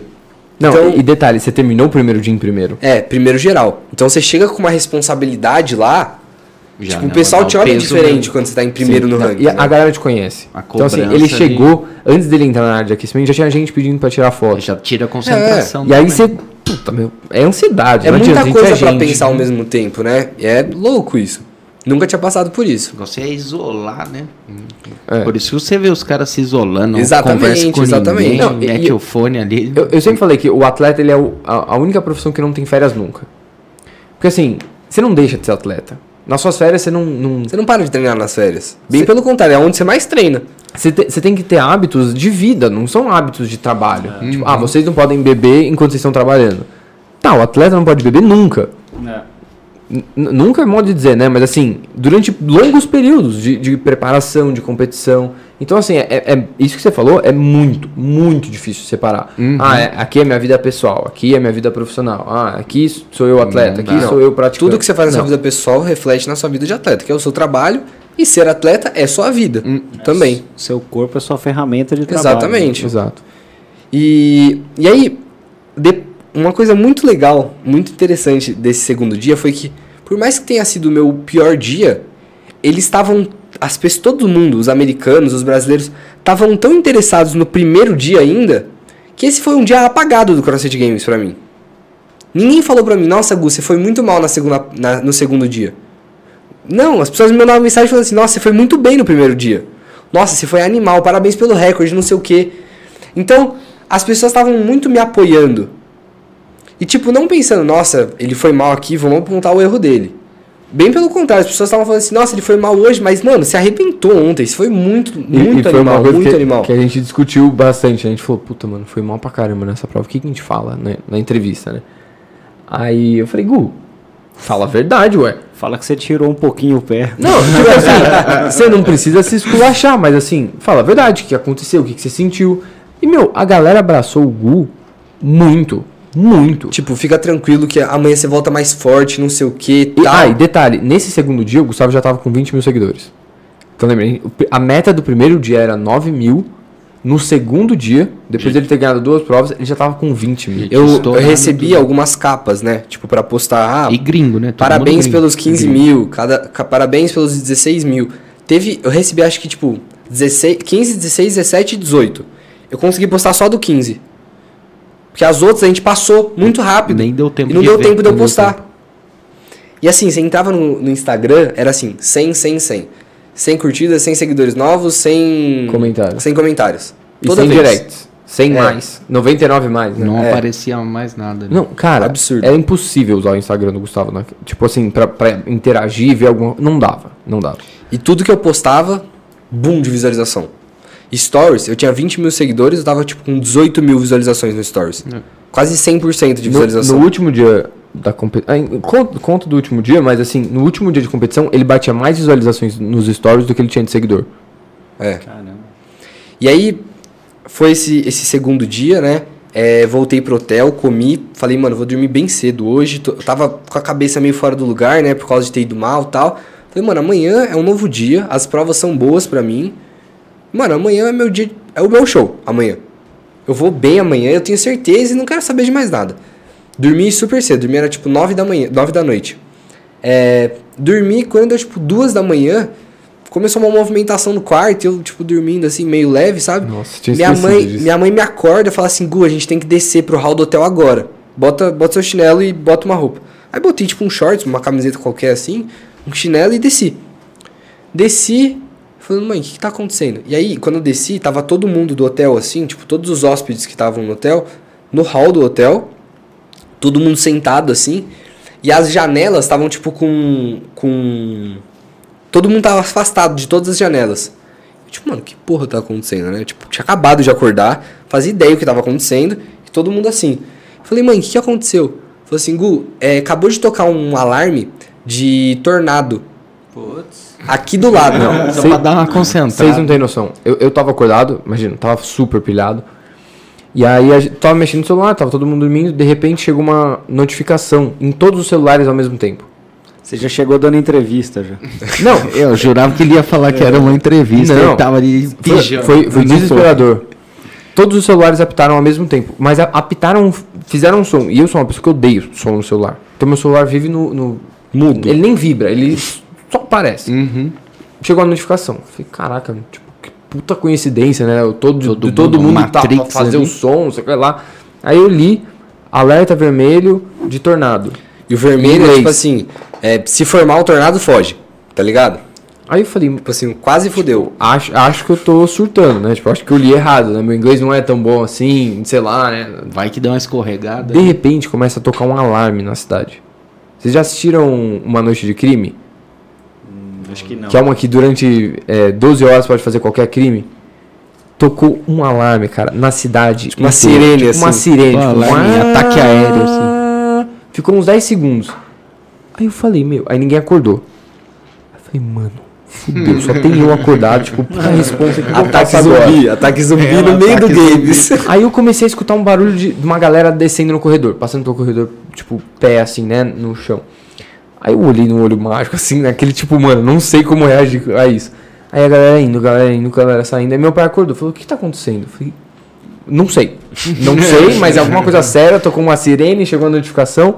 Aí a gente entrou na, na notificação e aí tinha lá, é, era um alerta de formação de tornado. Então, aí, por isso que a gente desceu, porque tava com risco, tava com uma... Tava ali próximo, ali, um vortex. E é, é assim, a, a, ele só vira um tornado se ele, se ele se conecta com o chão. Que aí ele, ele, vira contínuo, assim. É, ele quando ele encosta no chão, ele vira um tornado e aí varre tudo. Uhum. E era só uma tempestade ainda. Só que tava formando um tornado. Então realmente tinha um risco de ter um tornado. Então a gente desceu pro hall da, da do negócio. Tinha um, um, casal de canadenses que estavam competindo no CrossFit Games também. E eu, a gente sentou assim na mesa, do lado deles, e falou: Meu, o que que tá rolando? Ele falou: Não, explicou, tá tudo bem, não formou nada, mas se informar, fudeu. Um detalhe Basicamente foi isso que ele falou. Enquanto isso, eu desci pro hall do hotel, entendi o que tava acontecendo, deitei com as duas mãos na mesa, botei a cabeça no meio e dormi de novo. Falei, mano, não vou. Tenho games amanhã. Ah, um tá, tornadinho. Não tô com é, tempo pra pensar no tornado, agora eu tenho games amanhã. Não, e, e, no final das contas foram assim, sem brincadeira, 15 minutos de uma tempestade, tipo, chuva, vento, chuva, vento, e acabou. Parou. Assim, nada, céu estrelado. Cara, bizarro, bizarro, louco, bizarro. E aí, acordamos no segundo dia, e aí nesse segundo dia, mano, acordei muito animado. Terceiro dia. Terceiro, Terceiro dia, eu tava muito animado, muito feliz, assim. Tipo, mano, o último dia de games, que da hora, né? Vamos aproveitar, tal, não sei o quê. E eu tava muito despreocupado, eu tava igual no primeiro dia muito tranquilo. Igual eu falei no começo que o atleta, o atleta tá muito tranquilo, é muito bom. Eu tava muito tranquilo, tipo animado, feliz. Ouvi. Olha lá. Quem eu foi? achei que era a minha Alexa. foi a sua? Não, sua Siri. Ah, é verdade. ah, que louca. Ela quer conversar. Eu nem olhei meu celular. E Ela aí falou, eu lembro desse dia. é, e aí acordei super animado tal, vamos pra prova, não sei o que. Entramos na primeira prova e essa prova tinha o Bar Muscle Up, que era aquele movimento que eu não classifiquei pro Games. Que já tinha faltado um, dos an outras, um né? ano e era um movimento que eu não tava tinha pego o pódio. E eu tava treinando assim, igual um idiota. Um idiota. Parecia maluco. Você abria minha planilha, tinha todos os dias Bar Muscle Up. Você falava assim, mano, esse moleque é louco. Ele é louco, ele faltou alguma coisa na cabeça dele, né? Pra fazer esse bagulho todo dia. Não é possível. Eu falei, mano, é isso. É minha hora agora. E a gente do outro lado assim, Deus, por favor, não deixe o Gustavo travar nisso. Deixa ele fazer isso bonitinho. E rezando pra ele não, não travar. Porque assim, existe um momento que quando você se esforça muito para fazer um movimento, você trava. O corpo fadiga não responde. O músculo, não vai. O músculo. o músculo fica tão fadigado que você não consegue completar aquilo. E eu tava assim, muito nervoso para essa prova. Muito mais que ele. E, e isso é um fato. Se você vai assistir uma competição de crossfit, você fica 10 vezes mais ansioso do que se você está competindo. Principalmente é. conhecendo todo Experiência o histórico própria. da pessoa, né? Exatamente, tipo, e a gente tava muito nervoso. E aí na live eu ficava falando assim, não, o Gustavo é muito bom de bar muscle up, não, é um dos melhores movimentos dele. Não, e, e na minha cabeça assim, na época por favor, era, concretiza, por favor, concretiza, por favor, concretiza. Na, na, época já era um movimento muito bom meu mesmo. E tinha esse e double under, que é pulo duplo da corda, né? Você pula e passa duas vezes embaixo do seu, do seu pé. Uhum. Então são dois movimentos que eu era muito bom. E aí, essa primeira prova foi muito boa também, né? Eu peguei segundo lugar. E aí, só eu saí do primeiro lugar no primeiro dia, no segundo eu fui para quarto. E aí no terceiro, depois da primeira prova, eu fiquei em quarto ainda. Só diminuí a diferença do terceiro. E só que eu diminui muito pouco a diferença do terceiro, né? Uhum. E aí descansei, comi, fui aquecer para final. A final era uma prova boa para mim também, era assim mais ou menos para todo mundo, que era uma prova só pesada, porque o outro movimento ninguém tinha muita experiência assim. E beleza, aqueci para entrar, tal. Quando eu tava pronto para entrar, meu coach subiu para falar com o Lucas e com os meus pais, né? É, nisso, quando, quando o atleta entra, ele vai para uma parte que só entra atleta. Uhum. Então o coach, o acompanhante, vem para a torcida. Nisso, eu tava com o Bernardo e falei, Bernardo, qual, qual, tem que ser a diferença dele pro terceiro lugar para ele pegar pódio? E aí a gente começou a fazer umas contas com uma tabela de pontuação, porque como funciona? Primeiro soma é, 100 pontos, o segundo 95. É. É, e, e, aí tem uma, uma ordem de pontos e quem faz mais pontos ganha. E, e, e para essa última prova tinha um corte, então só os 10 primeiros iam. E a gente começou a fazer a conta. E na conta, mesmo que o Gustavo pegasse em primeiro e o cara que estivesse em quarto ficasse em último, ele não, não pegava pódio. E aí eu falei, meu. Tipo, Puta que pena, né? Um balde de água fria, sabe? Tipo, meu, tão perto, tão longe. E aí a gente tava lá tal. E falei, ah, Bernardo.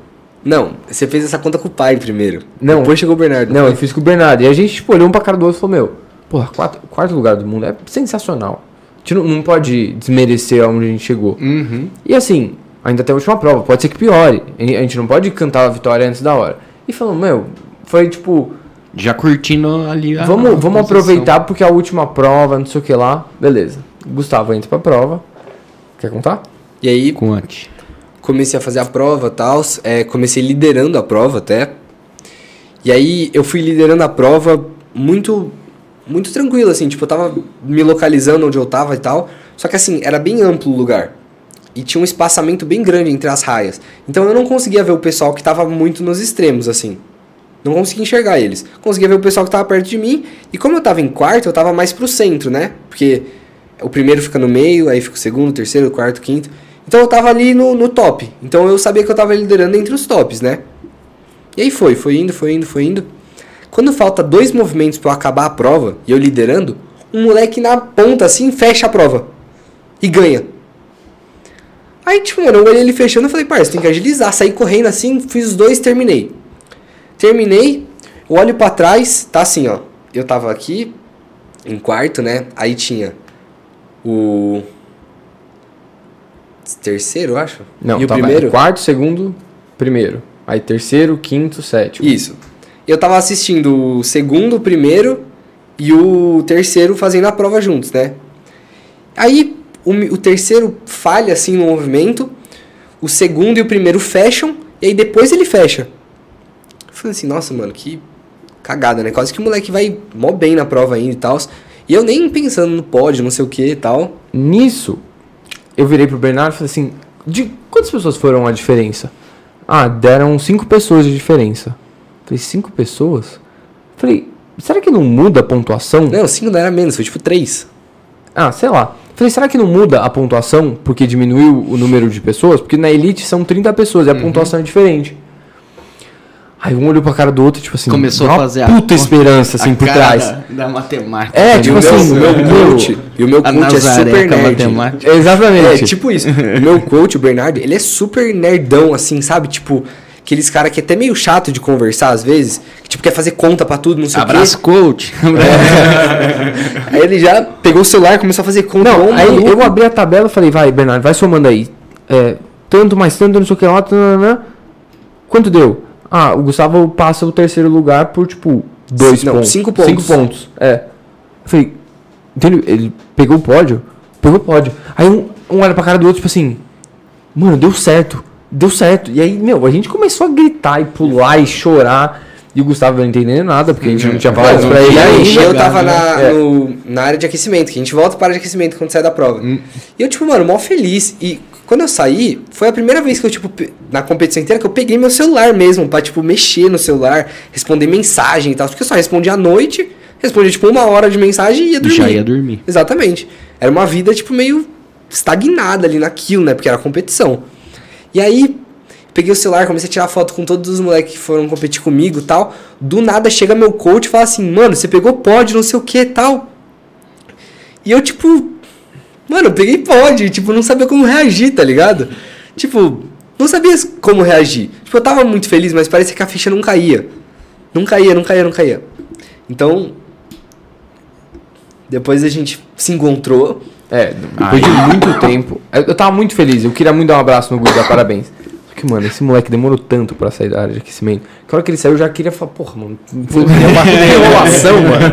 Cara, vambora. É, virou estrelas, mano. É, mas, tipo, foi, foi muito legal. Aí teve, teve a, a premiação e, e depois, o, o, legal do ano do Gu é que no meu ano aconteceu ao mesmo tempo, todas as categorias competiram. Uhum. No ano do Gu, a categoria dele começou antes. Então começou um dia antes e terminou um dia antes. Então o último dia de competição, Deu pra assistir. ele assistiu com a gente. E isso, isso foi, foi muito foi muito massa. Até eu nem queria ter ido assistir, essa é a verdade, porque eu tava assim de saco cheio de ir pra lá, né? Fazia três dias que eu ficava o dia inteiro vendo crossfit, competindo crossfit e assistindo crossfit. E aí eu falei assim, mãe, eu não quero ir. Tipo, Você falou, não... não tem um McDonald's? não, no mesmo dia a gente saiu, passou no mercado, eu já comprei. Eu sou viciado em Skittles, sabe o que, que é aquele Aquelas balinhas Tipo um MM, só que em é. Uhum. Mano, eu sou viciado naquilo. Viciado, viciado. Já Comprei um negócio daquele de meio quilo. De... Não, de meio quilo.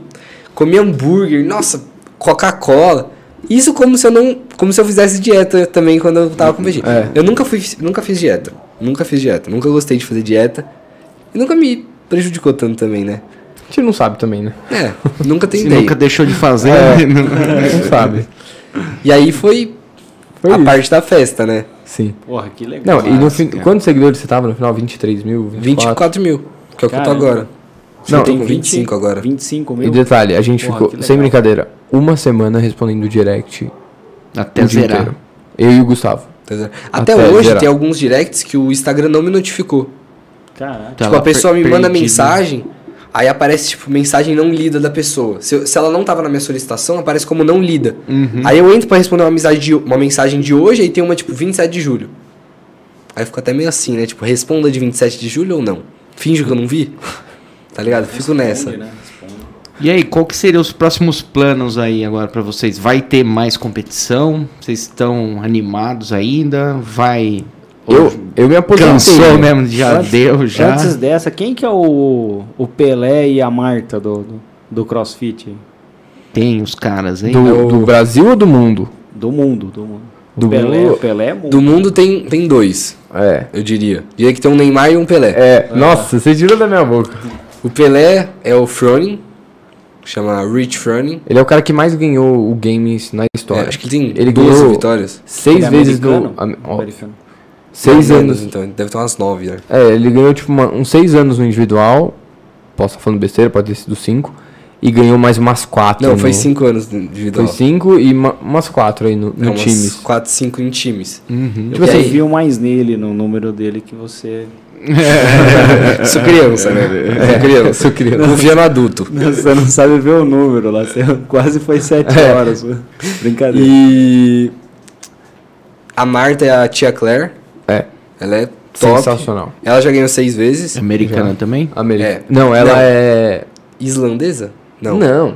Ela é. Australiana. Australiana, é. É, Falei. Eu pensei que era da Morada do Sol. Tia Tia Claire. Tia Claire. Tia Claire. Parece alguém que faz bolo. Pior que, pior que é o nome dela mesmo, é Tia, o nome dela.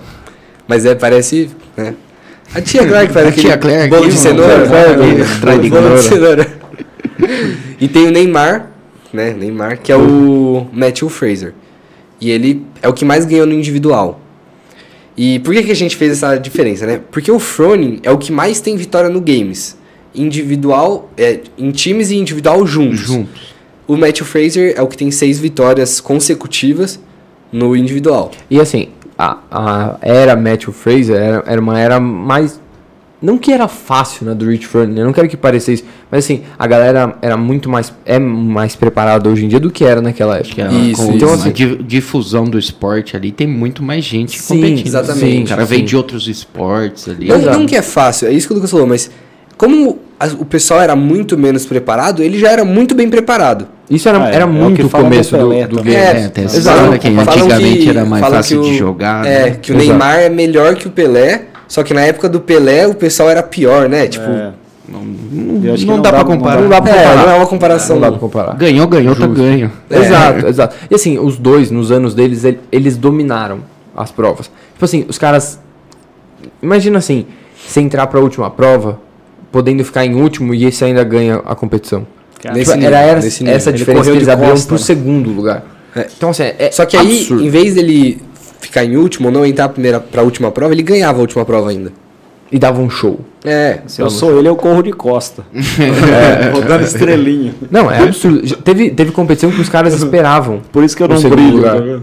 pra, tipo assim, não, eu, tipo, dar uma enroladinha, aí o cara chegava e aí ia os dois pra, pra final. é Então, tipo, pra ter o show. puta, é sensacional. Que legal. Mas aí, respondendo a pergunta, os próximos passos, né? Próximos passos. Agora já teve a primeira classificatória, que foi o Open. Aí esse ano vai ser diferente. Vai ter, a semif vai ter as quartas de final, a semifinal, e aí os. Aí Mas- classifica pro Games. Pelo volume de, de candidatos, Do provavelmente. Open, do Open para as quartas de final, vão 200 pessoas.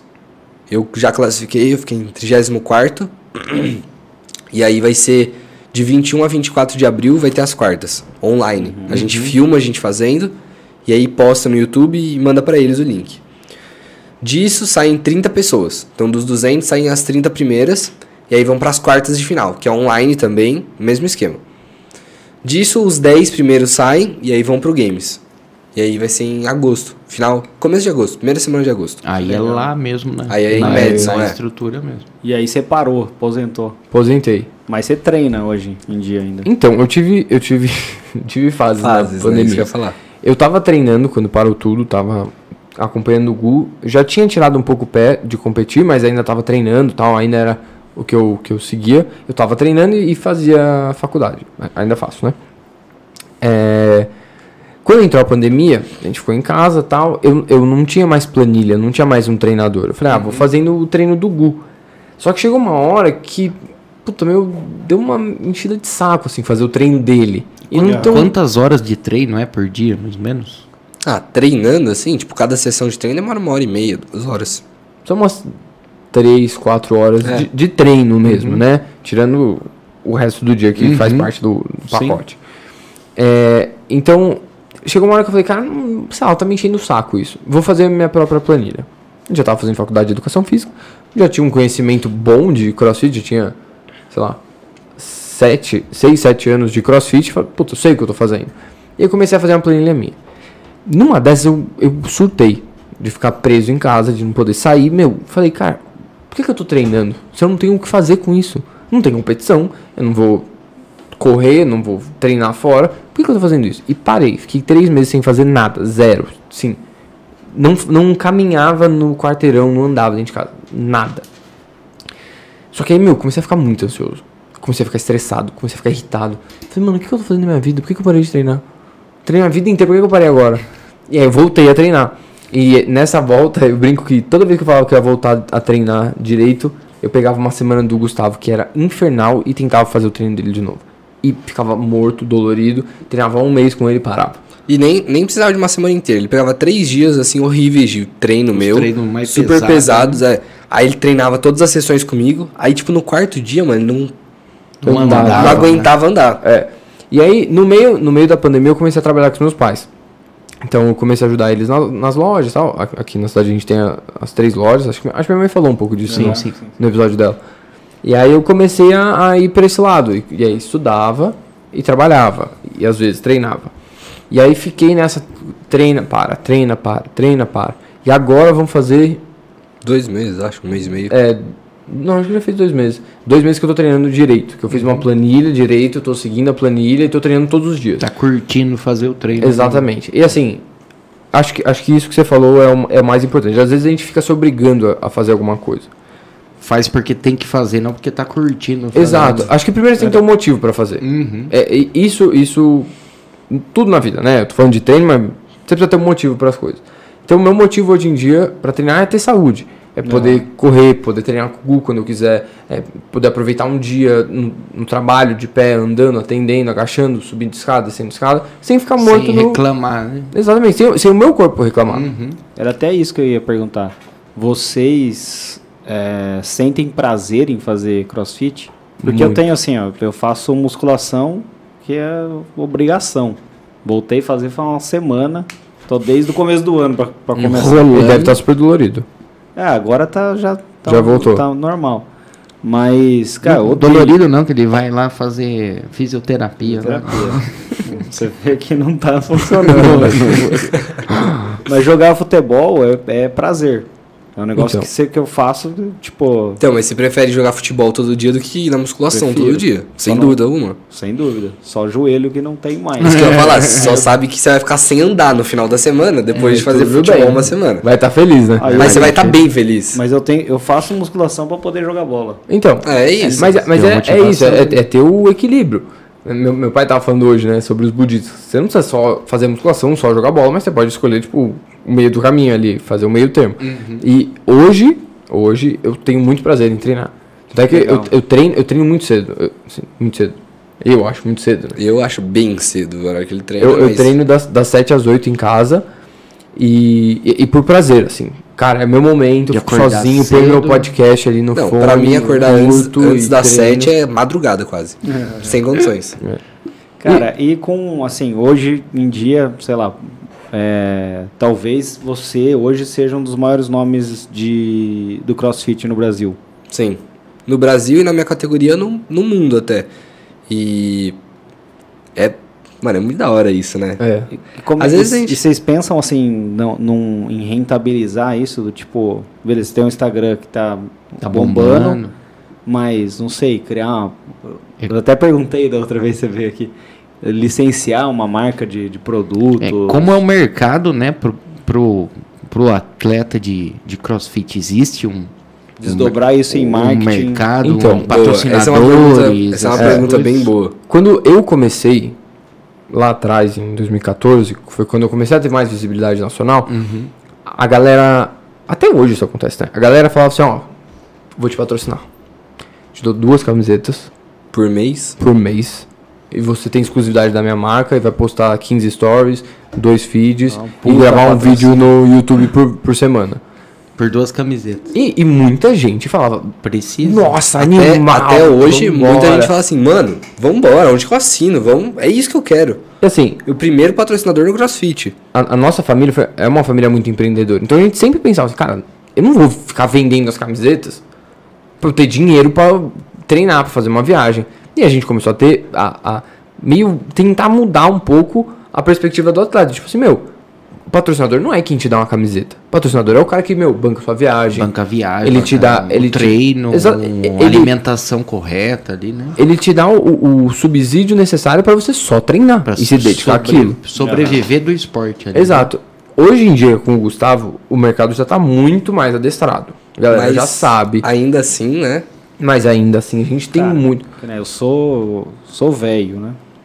Tem uma marca, tem um mercado de surfwear ele não existia Sim. no Brasil. Tem uma marca que chama, que chama OP, que é Ocean Pacific. Voltou assim um pouco tempo atrás, mas essa marca meio que inaugurou o mercado de surfwear no Brasil. E até tive a oportunidade de trabalhar com um cara que, que fundou a marca, tal, o João. O apelido dele é Pelo. Também teve. Sim. E esse cara, o tesão dele era fazer, era ver o esporte. É... O esporte que ele curtia virar um esporte mundial, né? E aí ele fez os primeiros campeonatos de surf. Então ele pegava basicamente a grana que entrava e meio que devolvia em patrocínio. Então, sei lá, uma dica talvez de, de negócio, eu sei que você é jovem, sei se uhum. você já está um pouquinho mais encaminhado, mas é uma dica, às vezes por ter muito tesão nisso, é viver disso, tratar disso como um negócio e devolver isso para o esporte, né? É, é, algo que é, hoje a gente trata, trata o Gustavo como, como um negócio, né? Assim, a gente eu sou o atleta e a empresa Gustavo. É, assim, tra vocês sabem, vocês, vocês, trabalham com marketing, a gente pega o Gustavo e fala assim, meu, aonde a gente consegue ter patrocinador aqui? Uhum, ah, patrocinador de óculos, de fone, de microfone, sei lá quem está envolvido, né? Com, quem, com quem são as pessoas do, do meio que fazem isso? Então vamos tentar, tipo, achar meio do caminho disso. Hum. Mas assim, é, é, é, muito difícil isso. Não é, não é, muito difícil, é mentira, assim. Mas hoje a gente tem uma galera que é muito resistente a isso. Nas, e... nas marcas. Que a galera, a galera não quer investir em atleta. E eles não entendem que se você não investe no atleta, o atleta não tem recurso para se tornar melhor. Ele não é. tem recurso de. O Gustavo precisa ir a cada três, quatro meses para Brasília para treinar com o coach dele. O coach dele não vê ele treinando todo dia. é o, literalmente uma... o pai trocínio. Até uma dúvida que eu fiquei agora, né? Que, por exemplo, é, vocês falaram que no, na hora da competição tem que esconder tudo lá, o que tem marca e tudo mais. E o CrossFit é uma marca, né? Sim, isso. Sim, é uma isso. empresa que vende produtos e tudo mais. Então, tem um campeonato de CrossFit, pode entrar uma outra marca, por exemplo, numa camiseta, um patrocinador que, que, é, que não é CrossFit, então, por exemplo? Exi existem algumas coisas. Uhum. É, o CrossFit Games é a única competição, hoje não mais, né? Mas durante muito tempo foi a única competição de CrossFit que tinha. Uhum. A oficial, né? Oficial. Era é, é exatamente esse ponto. Uhum. Por quê? Porque nenhuma outra competição era autorizada a usar o nome CrossFit. Isso. Porque era uma marca. E o antigo dono e CEO da, da marca uhum. era um cara muito fechado para mudanças. E aí ele fez uma, uma, última mudança antes dele sair, que ele, ele criou competições é, regionais. E, e, essas competições são as são classificatórias para grande competição. Para competição mundial, uhum. que é o Games. Chamavam então, sancionados, né? Que é. eram as competições que eram reconhecidas pela CrossFit. Uhum. Então elas levavam o nome de CrossFit sancionado. Uhum, entendeu? Uhum. Não era só o sancionado. Porque é, antes, CrossFit sancionado. Por, uhum. por que, que existe o torneio CrossFit Brasil? Porque a CrossFit Brasil, que é uma empresa, não é uma marca mais, uhum. mas pagava licença para usar o nome CrossFit Brasil, fez uma competição. E começou exatamente como um torneio do boxe deles. Uhum. E aí foi crescendo e foi tornando. Foi, meu, gigantesca. Até hoje, é uma, acho que é. A maior competição, a maior brasileira. competição brasileira. Só perde pro. Não, não, acho que nem perde pro. pro como é que chama agora? Ah, o sancionado? Ah, Copa Sur. Copa Sur. Não. Porque a Copa Sur já é da América Latina, não é mais é. do Brasil. Hum, do Brasil é a maior. E eles. E ele é sancionado. Ou não? A Copa não. Sur é o torneio CrossFit Brasil, não. Não, só tem a licença da marca. A Copa Isso, Sur na é verdade, o sancionado dos dias atuais, basicamente. Da, da América Latina. Isso. Eles usam o nome CrossFit Brasil. Uhum. O nome CrossFit Brasil é, é registrado numa empresa. Então eles não estão usando só não, CrossFit. Até porque, agora eu lembrei, eles chamava TCB Torneio CrossFit Brasil. Chamava Torneio CrossFit Brasil. E aí rolou uma treta que a CrossFit processou eles porque eles usavam o nome CrossFit sem o conhecimento deles. Aí eles, mu eles mudaram, tipo, mudaram assim, né? Todo lugar que você vê tá escrito TCB.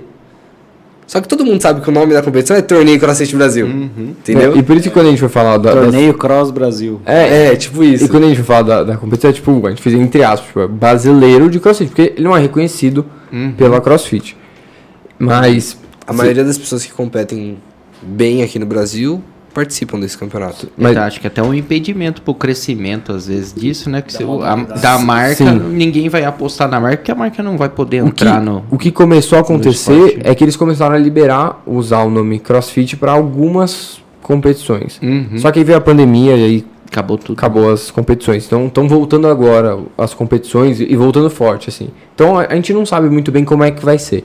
Porque no meio da pandemia teve um escândalo com o CEO da, da CrossFit, uhum. o lembro. Como é chama? Greg Glassman. Greg Glassman. E aí quem entrou é o Eric Rosa, que é um outro cara. Ele já ganhou vários prêmios de melhores empresas para se trabalhar tal. E ele tá, tá remodelando esse formato. Esse formato é. do CrossFit e do CrossFit Games. Esse é o primeiro ano que vai ter o, o CrossFit Games com a, algumas mudanças já que ele fez. Que o Greg Glassman, ele sempre foi uma pessoa muito, tipo, ah, a CrossFit ficou grande, só que ele meio não estava esperando que a CrossFit é, ia virar ele tudo Ele que foi o inventor do... É, ele criou ele foi o, o CrossFit. Ele criou a modalidade ali, ele, o, o primeiro treino ali. Posso estar tá falando, posso tá falando errado, mas ele criou o Cross Training, né? E aí ele criou a marca CrossFit. É, é ele, ele mais ele umas pessoas. Criou, ele que criou o método, seu, opa, ele que criou o método, se eu não me engano. Mas assim... É o, que o Cross Training é uma mistura, né? Vem de, de, dessa do, do treinamento militar. Do treinamento então, militar. É, eu, ia, eu ia contar exatamente essa história. O CrossFit ele nasceu da necessidade de você ter 500 soldados num quadrado no meio do deserto e ter que preparar o cara para ele escalar um, um, Monte Everest, correr uma maratona com uma mochila de 10 kg e uma arma de 6. A Israel, né? Nasceu. Isso. Então assim, eles tinham um barracão que, que tinha? Peso, de levantamento de peso olímpico os e umas barras. É, os pneus, as coisas do, do próprio caminhão. Exatamente. O, o crossfit tinha... nasceu no Velho Testamento. Isso, Olha hein, a organização militar que os caras tinham no, no, Velho Testamento.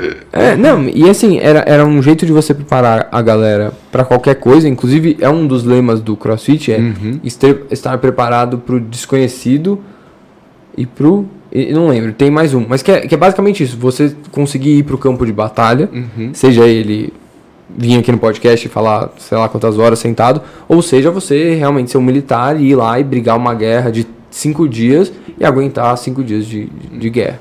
Então, é daí que surgiu. É, o cara criou a marca para difundir o, o, treinamento dele. Isso, exatamente. Legal. É, no mundo, vamos falar de academias, isso é bem comum com com as fit danças aí, né? Zumba, o cara uhum. Exato. criou o método, método registra e é dele. Isso, ele fez muito tempo o Zumba. O ele, não, ele vai contar hoje. a história dele. Fit Dance, se eu não me engano, é, né, é brasileiro o cara que, que inventou. Não, não, posso estar falando muita besteira, mas acho que o cara é, é brasileiro. Mas, enfim, o cara criou é. o CrossFit, né? A marca CrossFit para difundir isso. Mas hoje a gente isso. sabe, tem um monte de, de box que não é autorizado, mas que tem um treino legal. Então, aí, assim. Opiniões, né? Eu uhum. acho que a, a, CrossFit fez uma besteira em alguns momentos. E um deles foi. É, eles cobram muito caro para você usar o, o nome CrossFit. Então, porque eles cobram em né? dólar.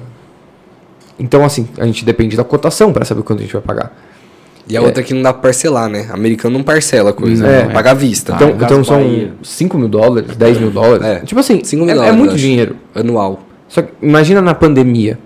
Meu, seu box tá fechado há um ano. Tá entrando zero e você tem que sair 5 mil dólares. Tipo, não dá. Hum. Então, Os caras viraram cross-training. Exato. Então muita gente deixou de usar o nome. Falou, cara, o que eu ensino aqui independe do nome que eu tenho. Hum.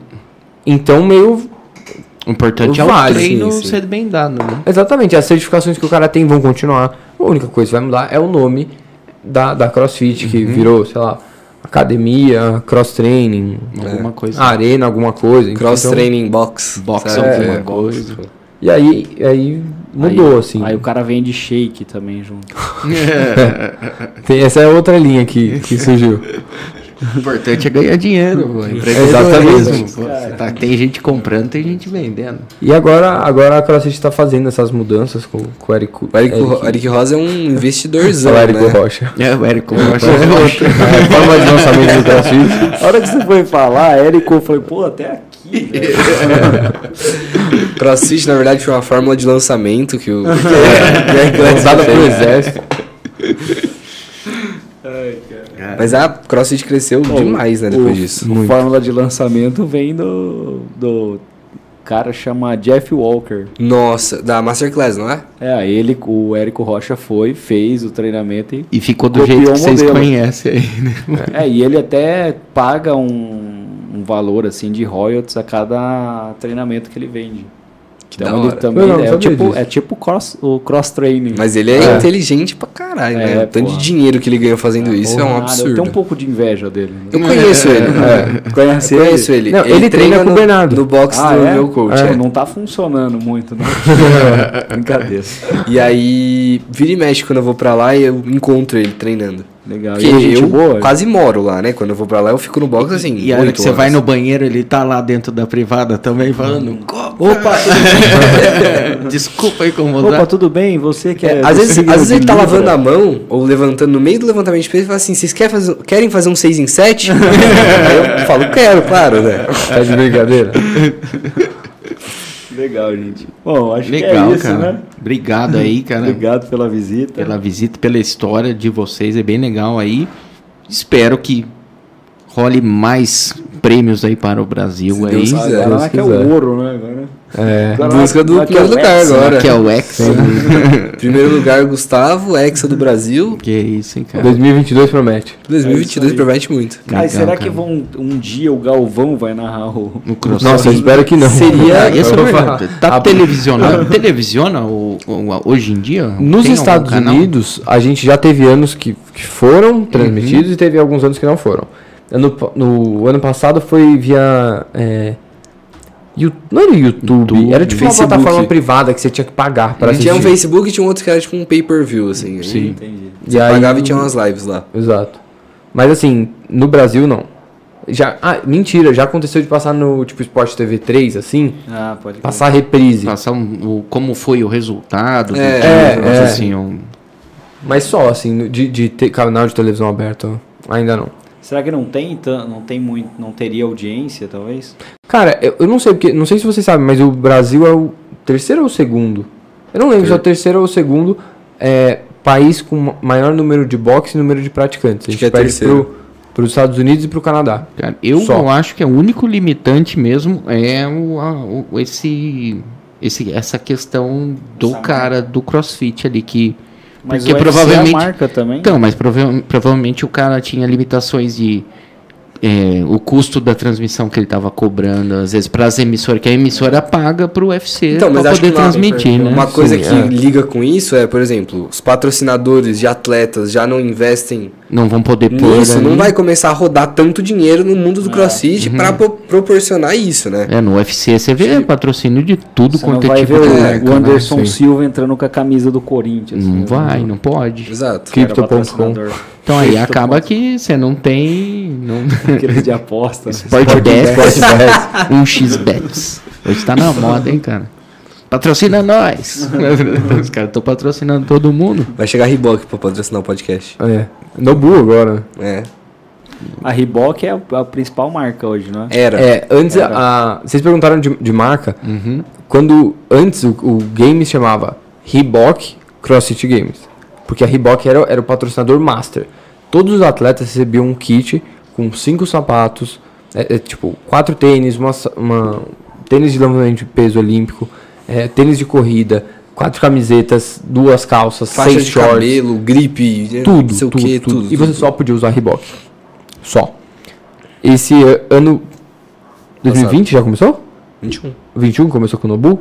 E agora a Nobu virou Nobu CrossFit Games, que a Nobu é uma marca de CrossFit, que nasceu no CrossFit. Uhum. Então é, é, bem legal isso, porque é uma, uma marca do, do meio que patrocina a maior competição e faz muito sentido. Uhum. Para você ter noção, você falou do UFC, o mesmo ano que a Reebok começou a patrocinar o Games, foi quando eles começaram a patrocinar bastante atleta de UFC. Hum, entendi. Não sei se você acompanha o UFC. Sim, sim. Que ele começou todo mundo com roupa da Reebok, shorts da Reebok, com a Reebok, Reebok. Acho que a Adidas comprou, né? é, sim. Foi uma coisa, uma coisa sim, foi com a outra. É. Então, Aqui em Datuba tem a RX Elite, acho que é. Isso. RX eu, não, eu não sei se eles, eles continuam com a marca. Cara, não sei. Eu conheço o, Ricardinho lá. É, Sim. a gente também conhecia ele. É, eles me apoiaram durante bastante tempo. Eu conheço, mas conheci ele na, na época, época de balada, assim. ele até, acho que tem uma, uma agência também de, de marketing. E de vez em quando eu encontrava, cumprimentava, mas não, não, não tenho muito contato mais, assim. Eles eram grandes até no, no é. na região, assim, em todas as competições legais que a gente tinha na competição, eles tinham stand lá para vender. Não, e eu lembro o pessoal que ele, bastante. Eles importavam uns produtos é. muito legais. Eu lembro que o cinto deles era, era muito parecido com o da Rogue. E a Rogue é a patrocinadora de equipamento do CrossFit Games. Então, era muito legal isso. E era o melhor cinto, era não eram tão caros assim, então era tipo top, assim. Até legal. hoje eu uso o cinto dele. É verdade. Ah, legal, bacana. Tá vendo? Merchan de graça pro RX Elite aí. De grátis. Não sei se eles existem ainda, mas é, se eles mas existem. Se existirem, comprem, porque é bem legal. Legal. Mas isso aí, Fechado, gente. Hein? Quiser dar um, umas últimas palavras aí, agradecimentos aí, fiquem à vontade aí, por favor. Ah, eu quero agradecer pelo convite. Que primeiro, primeiro podcast, espero que de muitos, né? Porque Achei bem legal essa conversa, tipo, mais contraída, assim, sem precisar seguir um roteiro e tal. E é isso, mais agradecer, agradecer por vocês terem me tirado da aula mais cedo também. É. Merece um agradecimento isso. Agradecimento especial. E é isso. Perguntas? Tem perguntas aqui? Pera aí. Tem nosso, pergunta? Nosso diretor, nosso diretor mandou falar claro, perguntas. Olha a gente ali, ó. É verdade. O que. Perguntas tem? Diga aí, ó. A galera falou que tá, tá gostando da live? Tá, tava curtindo aqui. Tem um feedback, né? Ah, o pessoal tá perguntando aí qual que é a formação de vocês, faculdade e. O Gustavo nem no ensino médio terminou. Aí, ó. Então tá aí, ó. Tá começando. Eu tô no segundo colegial. Vocês devem ter falado que eu saí mais cedo da aula por causa disso. Fala quantos anos você tem, que eu, eu acho é tenho mais fácil. 16 anos. É, ele Caramba. tava competindo ali é, no ano é. passado na 14 e 15. Quem então... vê cara não vê a idade, não. O cara do marmanjo que tá aqui. É, assim, rodou muito tempo na BR com o pneu murcho. É, minha avó falou esses dias pra desse mim jeito, assim, vai acabando, Valeu, vai estragando. Eu, eu, tô me, eu tô me formando em, em educação física. Me formo esse ano. Bacana, perfeito. Oh, Mas ainda não tem formação. O Richard perguntou qual a dica vocês dão para um gordinho sedentário. Cara, você é, quer é, falar acho que ela começa aquela ali, ó. Se olha no espelho, né? É, Não, essa. Cara, a... vou chamar a mãe dele. É, é, vou te passar Você olha no espelho. Você tá gordo. Tá gordo, você é um gordo ou magro. O que, que você quer fazer? É exatamente. Assim, acho que é, é ter um motivo, assim, tipo. Eu, eu sigo um cara no Instagram eu acho meta, muito um legal. objetivo, é, assim. ele, ele, ele é um ex-obeso e ele tem uma filha.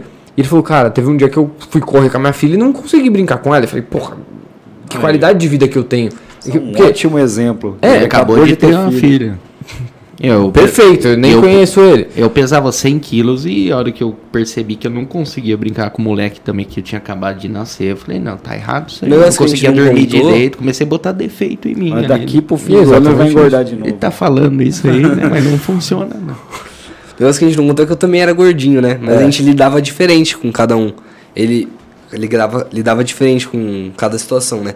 Eu sempre fui um gordinho e sempre falei, ah, gente, eu sou gordinho mesmo, e tipo, tudo bem, tá ligado? Eu nunca, nunca liguei. totalmente Se me zoassem, eu falava assim, é, primeira eu sou gordo mesmo. Exatamente. Tipo, não, mas, okay. mas era 100% isso. O Gustavo assim, gente, eu sou gordo. Beleza, eu falava, segue a vida. Eu falava, todo, toda família tem um gordinho, gente, eu sou da nossa. Tipo, é isso, um tá gordinho simpático. Aceitável. É, exatamente. Mas eu acho que assim, o motivo para começar. Acho que o mais difícil é começar. Depois você começa, você vai embora. Vai acostumando. É, e aconteceu comigo também. Eu tive um objetivo, que eu ia ter viagem de formatura do sexto ano pro Carroção, sítio do Carroção. e eu queria emagrecer em uma semana. Não, e aí. Queria estar tá no, no, no ele, shape, na ponta do casco ali. Ele sabia que ia ter piscina. É. E ele tava com vergonha de tirar a camiseta na frente dos amigos dele na piscina. Da escola, galerinha. Porque os amigos dele eram tudo uns. Os palitos, sempre. Palitos. Sempre foram assim. Eu era o gordinho da sala. E aí eu fiz uma dietinha assim, tipo, uma semana, sei lá, devo ter emagrecido. Gramas. Gramas. Gramas. Gramas. Mas, tipo, eu dei uma secada, assim, sabe? Tipo, como eu comia muita Desinchou. gordura, muitas coisas assim, hum. tipo, deu uma desinchada e, tipo, mano, pra mim fez muita diferença. Falei, mano, é isso que eu quero. Vou entrar pro esporte de novo, vou continuar mais firme aqui, pra agora emagrecer mesmo, né? Ah, e, e uma dica boa, inclusive isso eu escutei hoje num, num podcast, que às vezes a companhia que você tem, tipo você, tem vários amigos que jogam bola. A chance de você ter 10 amigos que jogam bola e você ser o décimo primeiro é muito alta. Então é. a chance de você andar com 10 pessoas que treinam e você ser o décimo primeiro que treina é muito alta. E às vezes a gente tem, isso falo por mim, a época que eu parei de treinar, quando eu entrei na faculdade, assim que eu tirei bem o pé, porque eu não, nenhum amigo meu treinava. Zero amigos meus treinavam. Não tinha mais ninguém no meio ali. Mas do cara que joga bola, que é é futebol, vem pagode, cerveja e churrasco junto. É, é, é o pacote completo, né? então... Não dá pra escolher só o esporte no caso Ó, do futebol. O Samuel Sloboda, Sloboda falou, moleque é brabo. obrigado. Carlos Push. Fala mandou. obrigado também, porque vai que é pra você, né? É, nossa, mim, né? obrigado pelo moleque. Faz tempo que não me chamavam assim. Carlos Push mandou, meus meninos. Aí, ó. Papai. Carlos não está assistindo. Putz, tem aqui, ó, Gustavo Bergamin Pilão. Nossa, ele faz facu... fez faculdade comigo. É o que não praticava exercício ou não? Não, mas ele voltou depois que ele entrou na faculdade. Aí sim. Joga basquete. É, boa noite. Gostaria que o Lucas falasse sobre um pouco. Sobre um pouco. Sobre sua formação. Ah, isso aqui você já perguntou. Acabei de falar, cara. Ah, e eu perguntei é, bem melhor que você ainda, né? Ele nem, eu não queria falar nada, ele nem travou na pergunta. O quê? Travei? É, eu não, eu não queria causar intriga entre os dois, mas ele nem travou. É. Verdade. Essa aí, calma que mata. Tá bom já, né? É isso aí. é isso aí, Fechado, galera. gente. Obrigado. Obrigado mais uma vez aí, cara. A gente que agradece. Eu, eu gosto muito de podcast. Eu já tentei começar um podcast, não deu certo. Mas é um, é, eu gosto muito de, de bater o papo, de conversar e. Sobre o que que era? O, era, era sobre, sobre. Não era sobre o crossfit, mas era sobre esportes voltado mais pro público de crossfit. Legal. Ah, cara. legal. É, não, não tem, não, não, se vê muito por aí ainda. Não. Ainda dá tempo de fazer aí. É, de crossfit, acho que. Tem um ou dois. Um do Jason Calipa. É, que é com o. Não, tem dois. Que é o Jason Calipa e daquele outro cara narigudo. Tá ligado? Tá ligado? Que narrava o crossfit. É o, o nariz. É, não, eu não lembro o nome dele. É, ele, ele, chama Big Nose, na verdade. Aí, ó, ele é americano. Narigão. Aí, ele é americano. É o Big Nose Podcast. Massa, cara. Valeu, gente. Obrigado. Obrigado, Obrigado cara. Até a próxima aí, esperando a próxima medalha aí, o próximo pódio aí. Sem cobrança, né? Mas... É, vai na boa, vai pra curtir. Final de agosto a gente tá de volta pra contar mais história. Fechado, Fechado. combinado. Falou, galera. Até mais. Beats.